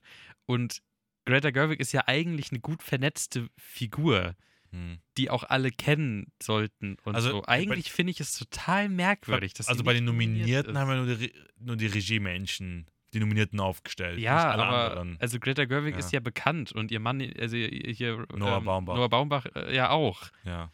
Also I don't know. Ich, also ich finde, ich find das, das finde ich wirklich sehr, sehr belastend. ich weiß nicht, ob die einfach alle für Christopher Nolan gestimmt haben, die, die für sie. So wegen Barbenheimer oder ja, aber du kannst ja mehr, äh, du kannst ja mehrere Leute aufschreiben. Also Ja, ich verstehe das nicht. Fall. Okay, bester Hauptdarsteller, wie schon gesagt, Leonardo DiCaprio ist nicht dabei, aber dafür stattdessen Bradley Cooper für Maestro, langweilig. Coleman Domingo für Rustin, habe ich nicht gesehen, aber ich kenne nur Coleman Domingo aus Euphoria. Paul Giamatti für The Holdovers, Killian Murphy für Oppenheimer und Jeffrey Wright für American Fiction.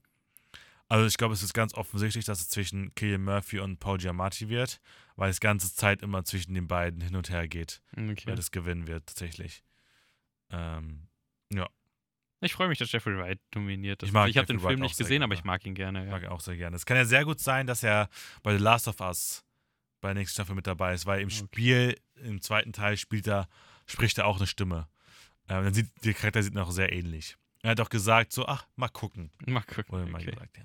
Beste Hauptdarstellerin, wie schon auch wieder das große Ding. Margot Robbie ist sich dafür nominiert. Das, das finde, also das denke ich schon, hättest du nominieren können, aber das ärgert mich weniger als bei Greta Fall. Ich Gerwig. fand es jetzt auch nicht so ein. Ich fand da auch eigentlich der Ryan Gosling besser als Ja. Ken. Aber auch einfach nur, weil er so viel mehr präsenter ist. So ein bisschen, weil er halt einfach die krasseren Sachen sozusagen halt dafür machen im Film. Ähm, trotzdem muss man, man muss ja, wie gesagt, sagen, so ein bisschen, trotzdem ist Margot Robbie auch nominiert, weil sie ja Barbie als Produzentin auch mitgewirkt hat. Also ist sie bei Barbie bei bester Film als beste Produzentin nominiert. Und Greta Gerwig noch als äh, beste, äh, bestes adaptiert, adaptiertes Drehbuch. ja, trotzdem. Also sie werden trotzdem dort sein, sind nominiert, aber Greta Gerwig hätte für beste Regie nominiert sein müssen. ja, ja. Und gewinnen müssen. Aber beste Hauptdarstellerin Annette, Annette Benning für Niat, Lily Gladstone für Killers of the Flower Moon, Sandra Hüller für Anatomie eines Falles, Carrie Mulligan für Maestro, Emma Stone für Poor Things Emma Stone? oder Lily Gladstone tatsächlich, Ja, glaube ich. okay. Zwischen den beiden auch wieder. Äh, eine lustige Geschichte. Lily Gladstone hat dann gepostet, ähm, bei der Theaterschule, wo sie war, gab es auch so eine Art Jahrbuch mit, wer wird zuerst, bla bla bla, wer wird zuerst, bla bla. Ja, die Kategorie, wer wird zuerst einen Oscar gewinnen oder nominiert sein. Und da war sie ein anderer Typ mit dabei. Das ist schon. Oh, sie macht das Rennen, meinst du? Also das auch, aber auch einfach, dass so predicted wurde damals schon bei ihr im Theaterunterricht sozusagen.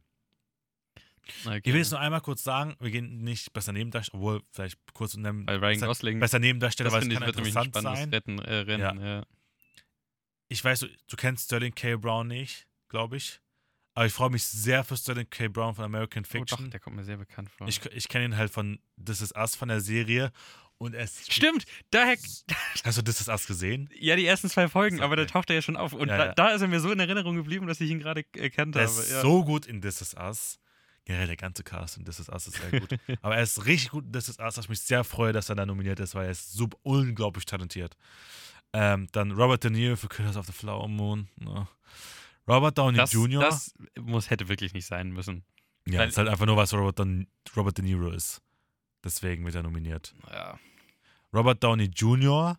Ähm, für Oppenheimer, finde ich Ryan, okay. Ryan Gosling für Barbie Ist okay. Also Ja. ist, ist, ist äh, verständlich und würde ich vielleicht auch so machen, ja. und Mark Ruffalo für Poor Things. Mark Ruffalo hat, glaube ich, doch irgendwo gewonnen. Waren es die Golden Globes? Also, ich glaube, das Rennen wird zwischen Robert Downey Jr., also eigentlich wird es Robert Downey Jr. gewinnen, aber vielleicht tatsächlich finde ich noch Ryan Gosling oder Mark Ruffalo. Einer von den beiden. Okay. Ryan Gosling wahrscheinlich eher nicht, vielleicht Mark Ruffalo, weil er hat irgendwo auch was gewonnen. Ich hab's gerade nicht mehr im Kopf. Aber es ist Robert Downey Jr.'s Jahr auch. Ähm, es wird Robert, Do Robert Downey Jr. werden. Ähm, genau. Wollen wir noch beste Nebendarstellerin durchgehen? Ja, man kann vielleicht noch erwähnen, dass äh, Emily Blunt nominiert ist für Oppenheimer, ist, also, was ich auch nicht verstehe. die hatte eine gute Szene, die habe ich, hab ich noch, auch noch im Kopf, wo sie Ja. verhört wurde. Ja, genau. Das aber ist die ist eine gute sonst Szene. kaum im Film. Ja. Also 0,0. Ich meine, noch ein bisschen absurder wäre es, wenn sie Florence Pugh nominiert hätten. Ja, okay. Aber äh, ja, Ach, ja. beste Nacktszene in einem Film. So also ich fand sie so unnötig. Mhm. Daniela Brooks für, für die Farbe Lila, also The Color Purple. American Ferrera für Barbie. Vor allem natürlich, was da krass heraussticht, heraussticht ist halt ihre Monologszene, die so oft zitiert wurde, was du dich erinnern kannst. Mhm. Jodie Foster Fand, für ich, fand ich Nyack. leider nicht die stärkste Szene im Film. Aber viele, viele mögen ja saukrass die Szene. Also ich finde schon, Ja. dass sie berührt, aber es ist halt viel auch dem Monolog selber geschuldet, wie er geschrieben ist, ein Ja. bisschen. Ähm, Jodie Foster für Nyatt Newt und Davine Joy Randolph für The Holdovers und es wird sie auch gewinnen, weil sie bis jetzt alles gewonnen hat, tatsächlich. Die Davine Joy, Ran Davine Joy Randolph. Genau. Sonst, ich finde, also natürlich Greta Gerwig ist noch bei Bestes adaptiertes Drehbuch nominiert für Barbie mit Noah Baumbach zusammen. Ähm, Das wäre schon cool, wenn sie dann als Ehepaar da vorne auf der Bühne stehen und den Stimmt, bekommen. Das wäre ja. schon cute irgendwie. beste Filmmusik wird auf jeden Fall Oppenheimer, wird Oppenheimer gewinnen. Beste Filmmusik. Das ist gar keine Frage. Der Film wird, der Score ist, ich will nicht sagen in aller Munde, aber Ja, ja. so der Score. Dann bester Song finde ich noch interessant. Das könnte ich auch gleich einen Bogen zuschlagen zu meinen Sonderregelungen. Aber I'm Just Ken und ähm, What Was I Made For von Barbie sind nominiert. Ich hoffe.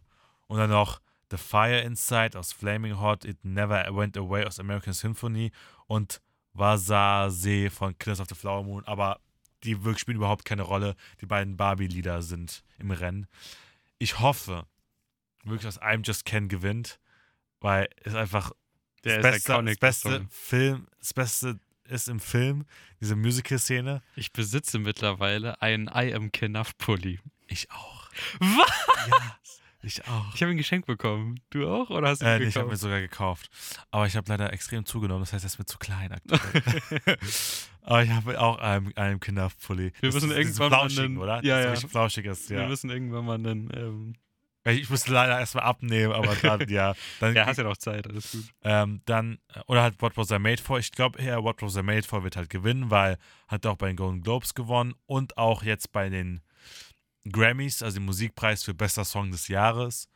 Ich hoffe, I'm Just Ken. Und ich hoffe auch, dass die zwingen, dass Ryan Gosling I'm Just Ken performt. Oh, das wäre der Und mit allen anderen Kens wäre das auch noch geil. Ähm, Das ist ja sogar. Ja, ja, okay. nee, äh, leider ist Ryan Gosling nicht mitnominiert als Person. Nur die Produzenten. Aber.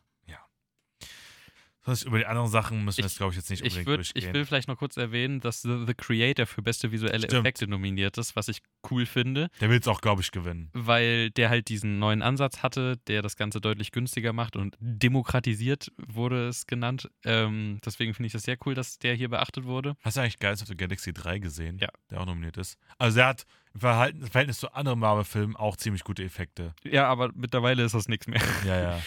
ähm, also The Creator sollte das gewinnen, Gas, Ja. ganz klar. Äh, und ich finde es schade, dass Mission, also ich mochte Mission Impossible sehr gerne, deswegen Mhm. habe ich, finde ich schade, dass er von The Creator ausgestochen wird, vermutlich bei visuelle Effekte. Ähm, aber ich hätte, also besser Ton wird er nicht kriegen und so. Ich sehe sehe gerade bei bisschen visuelle Effekte, da ist ein Typ dabei, der ist bei drei Filmen dabei. Neil Corbold ist nominiert für Napoleon, Tatsache. ist nom- nominiert für Mission Impossible, und, Dead für, und für The Reckoning Creator. und für The Creator. Alter, das ist eine Maschine. Und auch das, Der hat das ist eine Chance von 3 zu 5, äh, nee. 3 zu 2, dass er, dass er, dass er, nomin dass er einen Oscar Ja. bekommt. ja, ich glaube auch the Galaxy 3 wird es nicht werden. Es wird The Creator oder tatsächlich, glaube ich, Godzilla Minus One. Weil auch für wenig Geld wurde viel rausgehauen. Okay. und soll auch ziemlich gut aussehen. Ähm, besser Anim Animationsfilm kurz wird wahrscheinlich sogar ein internationaler Film gehen diesmal, nämlich an Der Junge und der Reihe, der Hayao Miyazaki-Film. Studio Ähm, Ghibli-Film, ja, richtig. genau. Habe ich, hab ich gesehen. Und? Ähm, ich sehe übermorgen sehe ich Spider-Mans. Ähm, Hast du nicht gesehen? Nee. Ah, okay. Und dann sage ich dir, ob der Junge und der Reihe es verdient hat, okay. Im, wenn er gewinnen würde. Was? Im Unikino? Im Ja. Unikino? Bist du dabei? Äh, nee. Oh. Ich hab dich schon gesehen und ich fand den. äh, Der Score, also ist er für den Score nominiert? Dann ist er auch noch ein Skandal, glaube ich. Für beste Filmmusik. Die Filmmusik in Into the Spider-Verse ist richtig gut. Vor allem am Ende. Das ist richtig gut. Das, die letzten 10 Minuten oder 15 Minuten mag ich sehr gerne von Into the Spider-Verse. Weil Across, Across the Spider- weil Spider-Verse, da ja. passiert endlich mal was. Ähm, okay. Psst, Lernruh, psst. Ähm, und ah, noch, noch nicht nur Sandra Hüller ist nomi- nominiert, aber auch ein deutscher Film bei Bester Internationaler Film, nämlich Das Lehrerzimmer von Ilker Çatak. Genau. Gut, das war's zu den Oscar-Nominierungen. Ähm, ich gehe da noch einmal schnell, bevor wir zu Filmen und Serien kommen, die wir gesehen haben, kurz ein paar Sonderregelungen durch, die ich einmal kurz sagen wollte, die interessant sind. Wie zum Beispiel für die Kategorien animierter Spielfilm, Dokumentarfilm, Kurzfilm, fremdsprachiger Film, Make-up, Schnitt und visuelle Effekte gibt es spezielle Vorauswahl-Juries innerhalb der Akademie. Also nochmal eine kleine Spezialisierung. Und generell ist bei vielen die Regeln, dass ein Film zulässig ist, der in der Zeit vom Achso, also bei diesen Kategorien, die ich gerade genannt habe, die sind zulässig, wenn die in der Zeit vom 1.10. zwei Jahre vor der Preisverleihung bis zum 30.09. des Jahres vor der Preisverleihung liefen. Keine Ahnung, wieso es bei den Kategorien eine Sonderregelung ist. Und dann wegen dem besten Filmsong, was ich meinte, worauf ich hinaus will, sind ja nur, zwei Lieder von Barbie nominiert, aber eigentlich war ja auch das, der Dua Lipa-Lied äh, Dance the Night auch immer hoch im Kurs. Aber bei bester Filmsong können nur gleichzeitig zwei Lieder nominiert sein. Bei der Vorauswahl können unendlich viele äh, genannt werden, aber nur zwei Lieder können nominiert sein. Äh, weil es gab mal eine Situation, wo halt eben drei nominiert waren und, äh, in der Filmgeschichte und es war, wurde halt sehr unfair halt aufgenommen. Okay. Äh, ist, eine Schausp ist eine Schauspielerin, ist ein, einer Schauspielerin äh, in derselben Kategorie mehrmals nominiert, wird er sie für das nominiert, was die meisten Stimmen hat. Also deswegen ist es ja auch so oft so, zum Beispiel bei Scarlett Johansson war es ja so, okay, man entscheidet sich bei äh, Marriage Story offensichtlich, dass sie die beste Hauptdarstellerin ähm, für, dafür nominiert werden soll. Und dann sagt man, okay, bei Jojo Rabbit, okay, auch wenn du da eine große Rolle hast, nicht beste Hauptdarstellerin, weil dann kämpfst du gegen dich selber sozusagen, weil es geht nicht. Dann beste Nebendarstellerin. Deswegen passiert auch das viel. Ähm, eine letzte Sonderregel, die ich interessant finde. Ähm, bei animierter Spielfilm und Make-up, von bei animierter Spielfilm finde ich schon asozial, sind zu wenige Filme rausgekommen, die für einen Oscar in Frage kommen. Kann die Vorauswahl übersprungen werden und direkt nominiert oder direkt einen Sonder-Oscar gewinnen oder generell auf die Verleihung verzichtet werden? Wenn zu wenige. Damn. Das finde ich interessant. Nur bei den beiden Kategorien. Ähm, Vielleicht, weil das. Vielleicht, ja, vielleicht gibt's da, kommt da einfach nicht so viel raus und deswegen wird halt gesagt, so ja, wenn keine richtige Meisterschaft zustande Mhm. kommt, sozusagen. Äh, ja, aber bei animierter Spielfilm eigentlich kommen immer. ja, deswegen, das verstehe ich halt echt nicht. Äh, na, noch kurz, wie wird man denn Mitglied? Mitglied kann man nur durch eine Einladung des Board of Governors werden. Leute, die diese Einladung bekommen, sind entweder Oscar nominiert oder haben sich besonders für die Filmkunst eingesetzt. Ähm, und zwei bestehende Mitglieder müssen immer diese Person vorschlagen. Und es existieren dafür 14 verschiedene Berufsfelder. Dadurch gibt es nun laut Spekulation ungefähr 10.000 Mitglieder. Die Liste ist aber geheim, aber dringt aber manchmal durch. Äh, und seit 2016 bemüht sich die Akademie für mehr Vielfalt. Vor allem nachdem 2012 die Los Angeles Times veröffentlicht hat, dass halt eben 94% der Mitglieder weiß sind und 77% männlich. Und das fand ich krass. 2012 lag das Durchschnittsalter der Mitglieder bei 62 Jahren. Ja. Das ist. Also, ein gewisses Alter ist ja äh, logisch, weil du es ja auf Lebenszeit bist Ja. und, ähm, und weil du ja, du, also, Es mussten ja auch trotzdem immer neue dazukommen. ja, ja, klar, aber du, ähm, aber äh, da du ja nur eingeladen werden kannst, wenn du halt schon ein bisschen was erreicht hast Ach und so. so. Also, Okay. Ich meine, das ist ja nicht so wie in der Bevölkerung, dass da auch ganz viele junge Menschen mit reinzählen oder so. Ich meine, du kommst da ja rein, wenn du höchstens, keine Ahnung, 30 bist, vielleicht, äh, vielleicht ein bisschen jünger. Also, das verstehe ich schon. Ja, also zum Beispiel aber jetzt bei den Mitgliedern aus Deutschland, die ich jetzt vorlese, die laut Spekulationen, die es gibt, äh, sind die alle weit unter 62. also Fatih Akin, ein großer bekannter deutscher Regisseur, ähm, Daniel Brühl und, sag mal, ist eigentlich Diana? Diane Krüger. Diane Krüger, ja. Diane Krüger, ähm, sind ja alle weit unter 62. Äh, alle drei. Ja, trotzdem verstehe, Ja. also das überrascht mich jetzt nicht so unglaublich. Aber ich finde schon, also 62 finde ich schon, das ist, ja, das ist Scorsese, ist schon über 62, oder? Was? Scorsese ist schon über 62, oder? Ja, der ist doch über 80 sogar fast schon. Boah, nee, oder? Wer ist denn Ridley Scott? Achso, oder der ist über 80? Ja, der ist, glaube ich, schon alt. Ja. Weiß nicht. Ähm, aber ja. Das war's zu den Oscars, zu dem ich äh, was sagen wollte. äh, jetzt, wo die Nominierten so ein bisschen durchgegangen sind. Wir nähern uns. Gott, wir haben ja kaum noch Zeit. Meine Güte, haben wir Ja, wir schaffen das. Wir, wir schaffen das. Ähm, also, ich war mal wieder in der Pressevorführung. Immer wieder schön, wenn wir da eingeladen werden. Ähm, und ich habe Argyle gesehen. Und dazu muss ich direkt mal sagen, ich bin unglaublich froh, dass ich in eine Pressevorführung gegangen bin und dementsprechend den sehen konnte, bevor ich die ganze Kritik äh, gehört äh, und gesehen habe, weil Ich bin gespannt. ähm, die Kritik den Film im Moment ziemlich zerreißt. Aber auch tatsächlich das Publikum, da kommt auch nicht so mega toll an beim Publikum. Ja, ähm, ich habe, also da gibt es ja offensichtliche Theorien, warum das Mhm. so ist. Ähm, aber deswegen freue ich mich, weil ich mich, glaube ich, hätte ziemlich ähm, beeinflussen lassen davon. Deswegen habe ich mich voll gefreut, dass ich mir da vorher schon mal eine Wertung geben konnte. Aber erstmal, worum geht's? Oder von wem ist er denn? Der ist von Matthew Vaughn gemacht worden. Den kennt man unter anderem von X-Men Erste Entscheidung und auch den Kingsman-Film, die ihn sehr bekannt gemacht haben. Ich bin großer Fan, zumindest vom ersten und auch vom zweiten Kingsman-Film. Mhm. Fand ich mega gute Actionfilme, hat äh, auch super coolen Style gehabt und so weiter. Ja. Ähm, vielleicht noch, was man erwähnen kann, das Drehbuch hat Jason Fuchs, ich weiß nicht, ob das so ausgesprochen wird, Deutsch, ähm, gesch geschrieben. Äh, der hat auch das Drehbuch für Wonder Woman geschrieben. Und das finde ich ganz Ah, okay. interessant, wenn man das weiß, weil es ja auch wieder um eine, oder zumindest in der zweiten Hälfte eine starke weibliche äh, Hauptfigur geht in dem Okay. Film. Das fand ich schon interessant. Der Cast ist natürlich äh, ein Traum. Ähm, und zwar spielt er mit äh, Bryce Dallas Howard, die jetzt in den neuen Jurassic World-Filmen Mhm. bekannt geworden ist. Dann Sam Rockwell. Äh, der hat zum Beispiel einen Oscar für Three Billboards Outside Ebbing, Missouri bekommen. Also mega krasser Typ. Ja. Äh, der ist echt ein richtig guter Schauspieler. Dann hat man eine ganze Liste von Megastars, nämlich Henry Cavill, John Cena, Dua Lipa.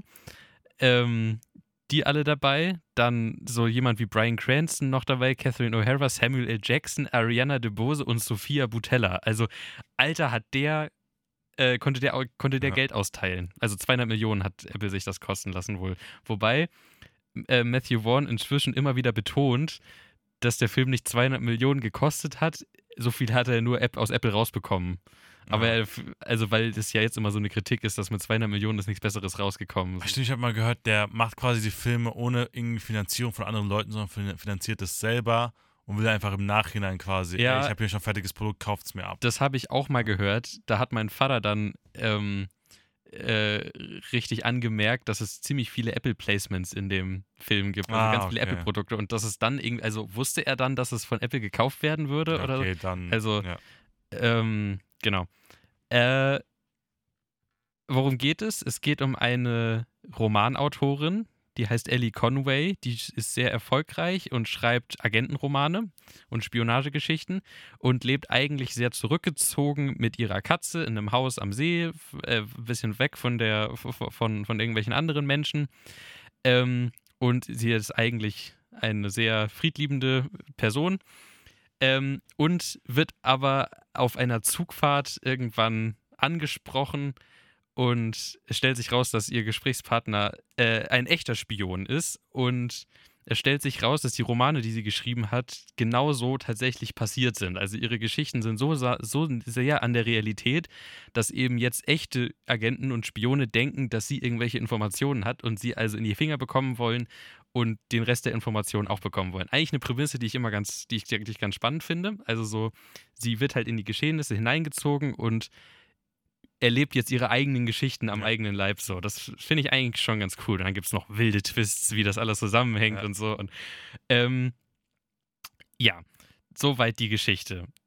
Jetzt muss man, äh, also erstmal liegt es sehr nahe, das alles mit Kingsman zu vergleichen, weil gleicher Regisseur und man merkt schon, dass es das gleich, also sehr viel Inszenatorisches ist gleich und so weiter. Es gibt Action-Szenen, die wirklich sehr nah dran ist. Dazu muss man sagen, wenn man das mit Kingsman vergleicht, muss man sagen, alles ist schlechter als in Kingsman. Die Okay. Action ist schlechter, das CGI ist schlechter, die ganze Coolness ist nicht so da, obwohl Mhm. die definitiv auch gewollt ist in dem Film. Ähm, Schauspiel ist äh, gr- im Durchschnitt auch schlechter und so. Ähm, also, genau, äh, schlechterer, äh, schlechterer äh, Kingsman-Film. Dann eine sehr große Sache, wo auch, dass die auch sehr viel kritisiert wird, nämlich wird der Film als Etikettenschwindel bezeichnet. Weil im Trailer eigentlich ein Film angekündigt wird, wo die Hauptrollen ähm, einmal Bryce Dallas Howard Ja. spielt, also die, die Autorin, aber eigentlich dann auch Henry Cavill und John Cena und Dua Lipa. Henry Cavill ist auch ganz, ganz vorne am Poster. Ja. Ähm, und das ist so nicht. Also diese drei Figuren, die kommen vielleicht ein, zwei Minuten länger vor als die Szenen, die man im Trailer sieht. Mhm. Und das war's. Ich glaube, Dua Lipa glaube ich gar nicht mehr. Ähm, und das stört sehr viele Leute, weil die halt einen Film mit diesen Figuren sehen wollten und äh, sich darauf gefreut haben und dann kriegen sie sowas natürlich nicht. Ähm, für mich war das nicht so ein Problem, einfach weil ich den Film, den ich am Ende bekommen habe, den auf den hätte ich viel lieber gesehen als den Echt? Film, der versprochen wurde. Echt? Okay. Jetzt, Ja. Jetzt, komm, jetzt komm jetzt mal, wie fandest du den denn? Ähm, also das, ich hatte echt Spaß an Okay. dem Film. Das, und das muss ich echt sagen, dass ich, äh, ich, ich bin da reingegangen und ich habe gemerkt, okay, so ein Film ist es. Und dann habe ich mich zurückgelegt und hatte Spaß einfach. Ja. Und ich finde, das ist ein absolut valider Grund, warum man ins Kino gehen kann, einfach um Spaß zu haben. So. Mhm. Deswegen gehen wir in solche Filme. Ja. Ähm, und diese, ich nenne sie jetzt mal böse gesagt, Glow-Up-Schauspieler, ne? Also Henry Cavill und John Cena und Dua Lipa sind jetzt nicht die besten Schauspieler. Ja. Die sind unglaublich populär, aber sie sind halt so, sie haben halt so diesen, diesen Charme und so. Mhm. Und genau das spielen sie in diesem Film, aber halt auf einer Glow-Up-Ebene. Okay. Also, und zwar spielen sie halt immer, wenn in die Geschichte, die sie geschrieben hat, also in die Literatur, dann werden diese Figuren, aber es ist halt fake. Es ist innerhalb des Films, ist das die Fake-Ebene Ja. und die werden von diesen Schauspielern gespielt. Und das fand ich schon, das fand ich wild. Ähm, und ich hatte einfach großen Spaß dabei. Mhm. Der Film nimmt sich nicht in keiner Weise zu ernst oder so. Der äh, es hat eine totale Leichtigkeit, was das angeht, hat selber total viel Spaß daran. Äh, ein großer Punkt ist Sam Rockwell. Sau cool in dem Film. Der Mhm. liefert absolut ab, meiner Meinung nach. Also, da, also was der, was der sich für, also wie der auch in Action-Szenen sich richtig reinhängt und so. Und die sind nicht so gut wie bei Kingsman, aber bei Kingsman sind die richtig gut. Und hier sind sie okay, also immer noch gut, aber halt nicht so gut wie bei Kingsman. Aber trotzdem macht es Spaß, die sich anzugucken. Und ja, äh, Wie viel- deswegen, Wie viele Popcorn-Menüs würdest du ähm, geben? also ich habe ihm auf Letterbox habe ich ihm zweieinhalb gegeben, weil ähm, halt das neue System und so. Aber ich habe mal überlegt, ich glaube, früher hätte ich dem sieben von zehn Popcorn-Partner-Menüs Ah, okay. gegeben. okay. Also streng genommen fünf, aber so schon, schon, Ja, also okay. ich hatte einfach Spaß daran. Ja, verstehe ich. Ähm, dann, also ich werde mir, glaube ich, jetzt nicht im Kino anschauen, aber generell auch einfach für die Action wird man den auch mal gucken, einfach Und- Spaß zu haben, ja. Ich finde, dass die Kritik gerade unfair mit dem Film Okay. umgeht. Okay, dann macht euch eu euer eigenes Bild. Mhm. Ähm, das war es dann auch schon mit Popcorn-Partner-Menü. Wir hoffen, dass ihr dann auch wieder am ersten Dienstag des nächsten Monats im März mit dabei seid, wie immer beim Radio von 20 bis 22 Uhr oder halt eben äh, auch als Podcast bei überall, wo ihr Podcast hört. Äh, wie immer bei Radio Darmstadt unter der 103,4 MHz oder im Webradio unter www.radiodarmstadt.de. Und wir freuen uns dann darauf, euch das nächste Mal wieder dabei zu haben. Bis zum nächsten Mal. Bis zum nächsten Mal. Tschüss.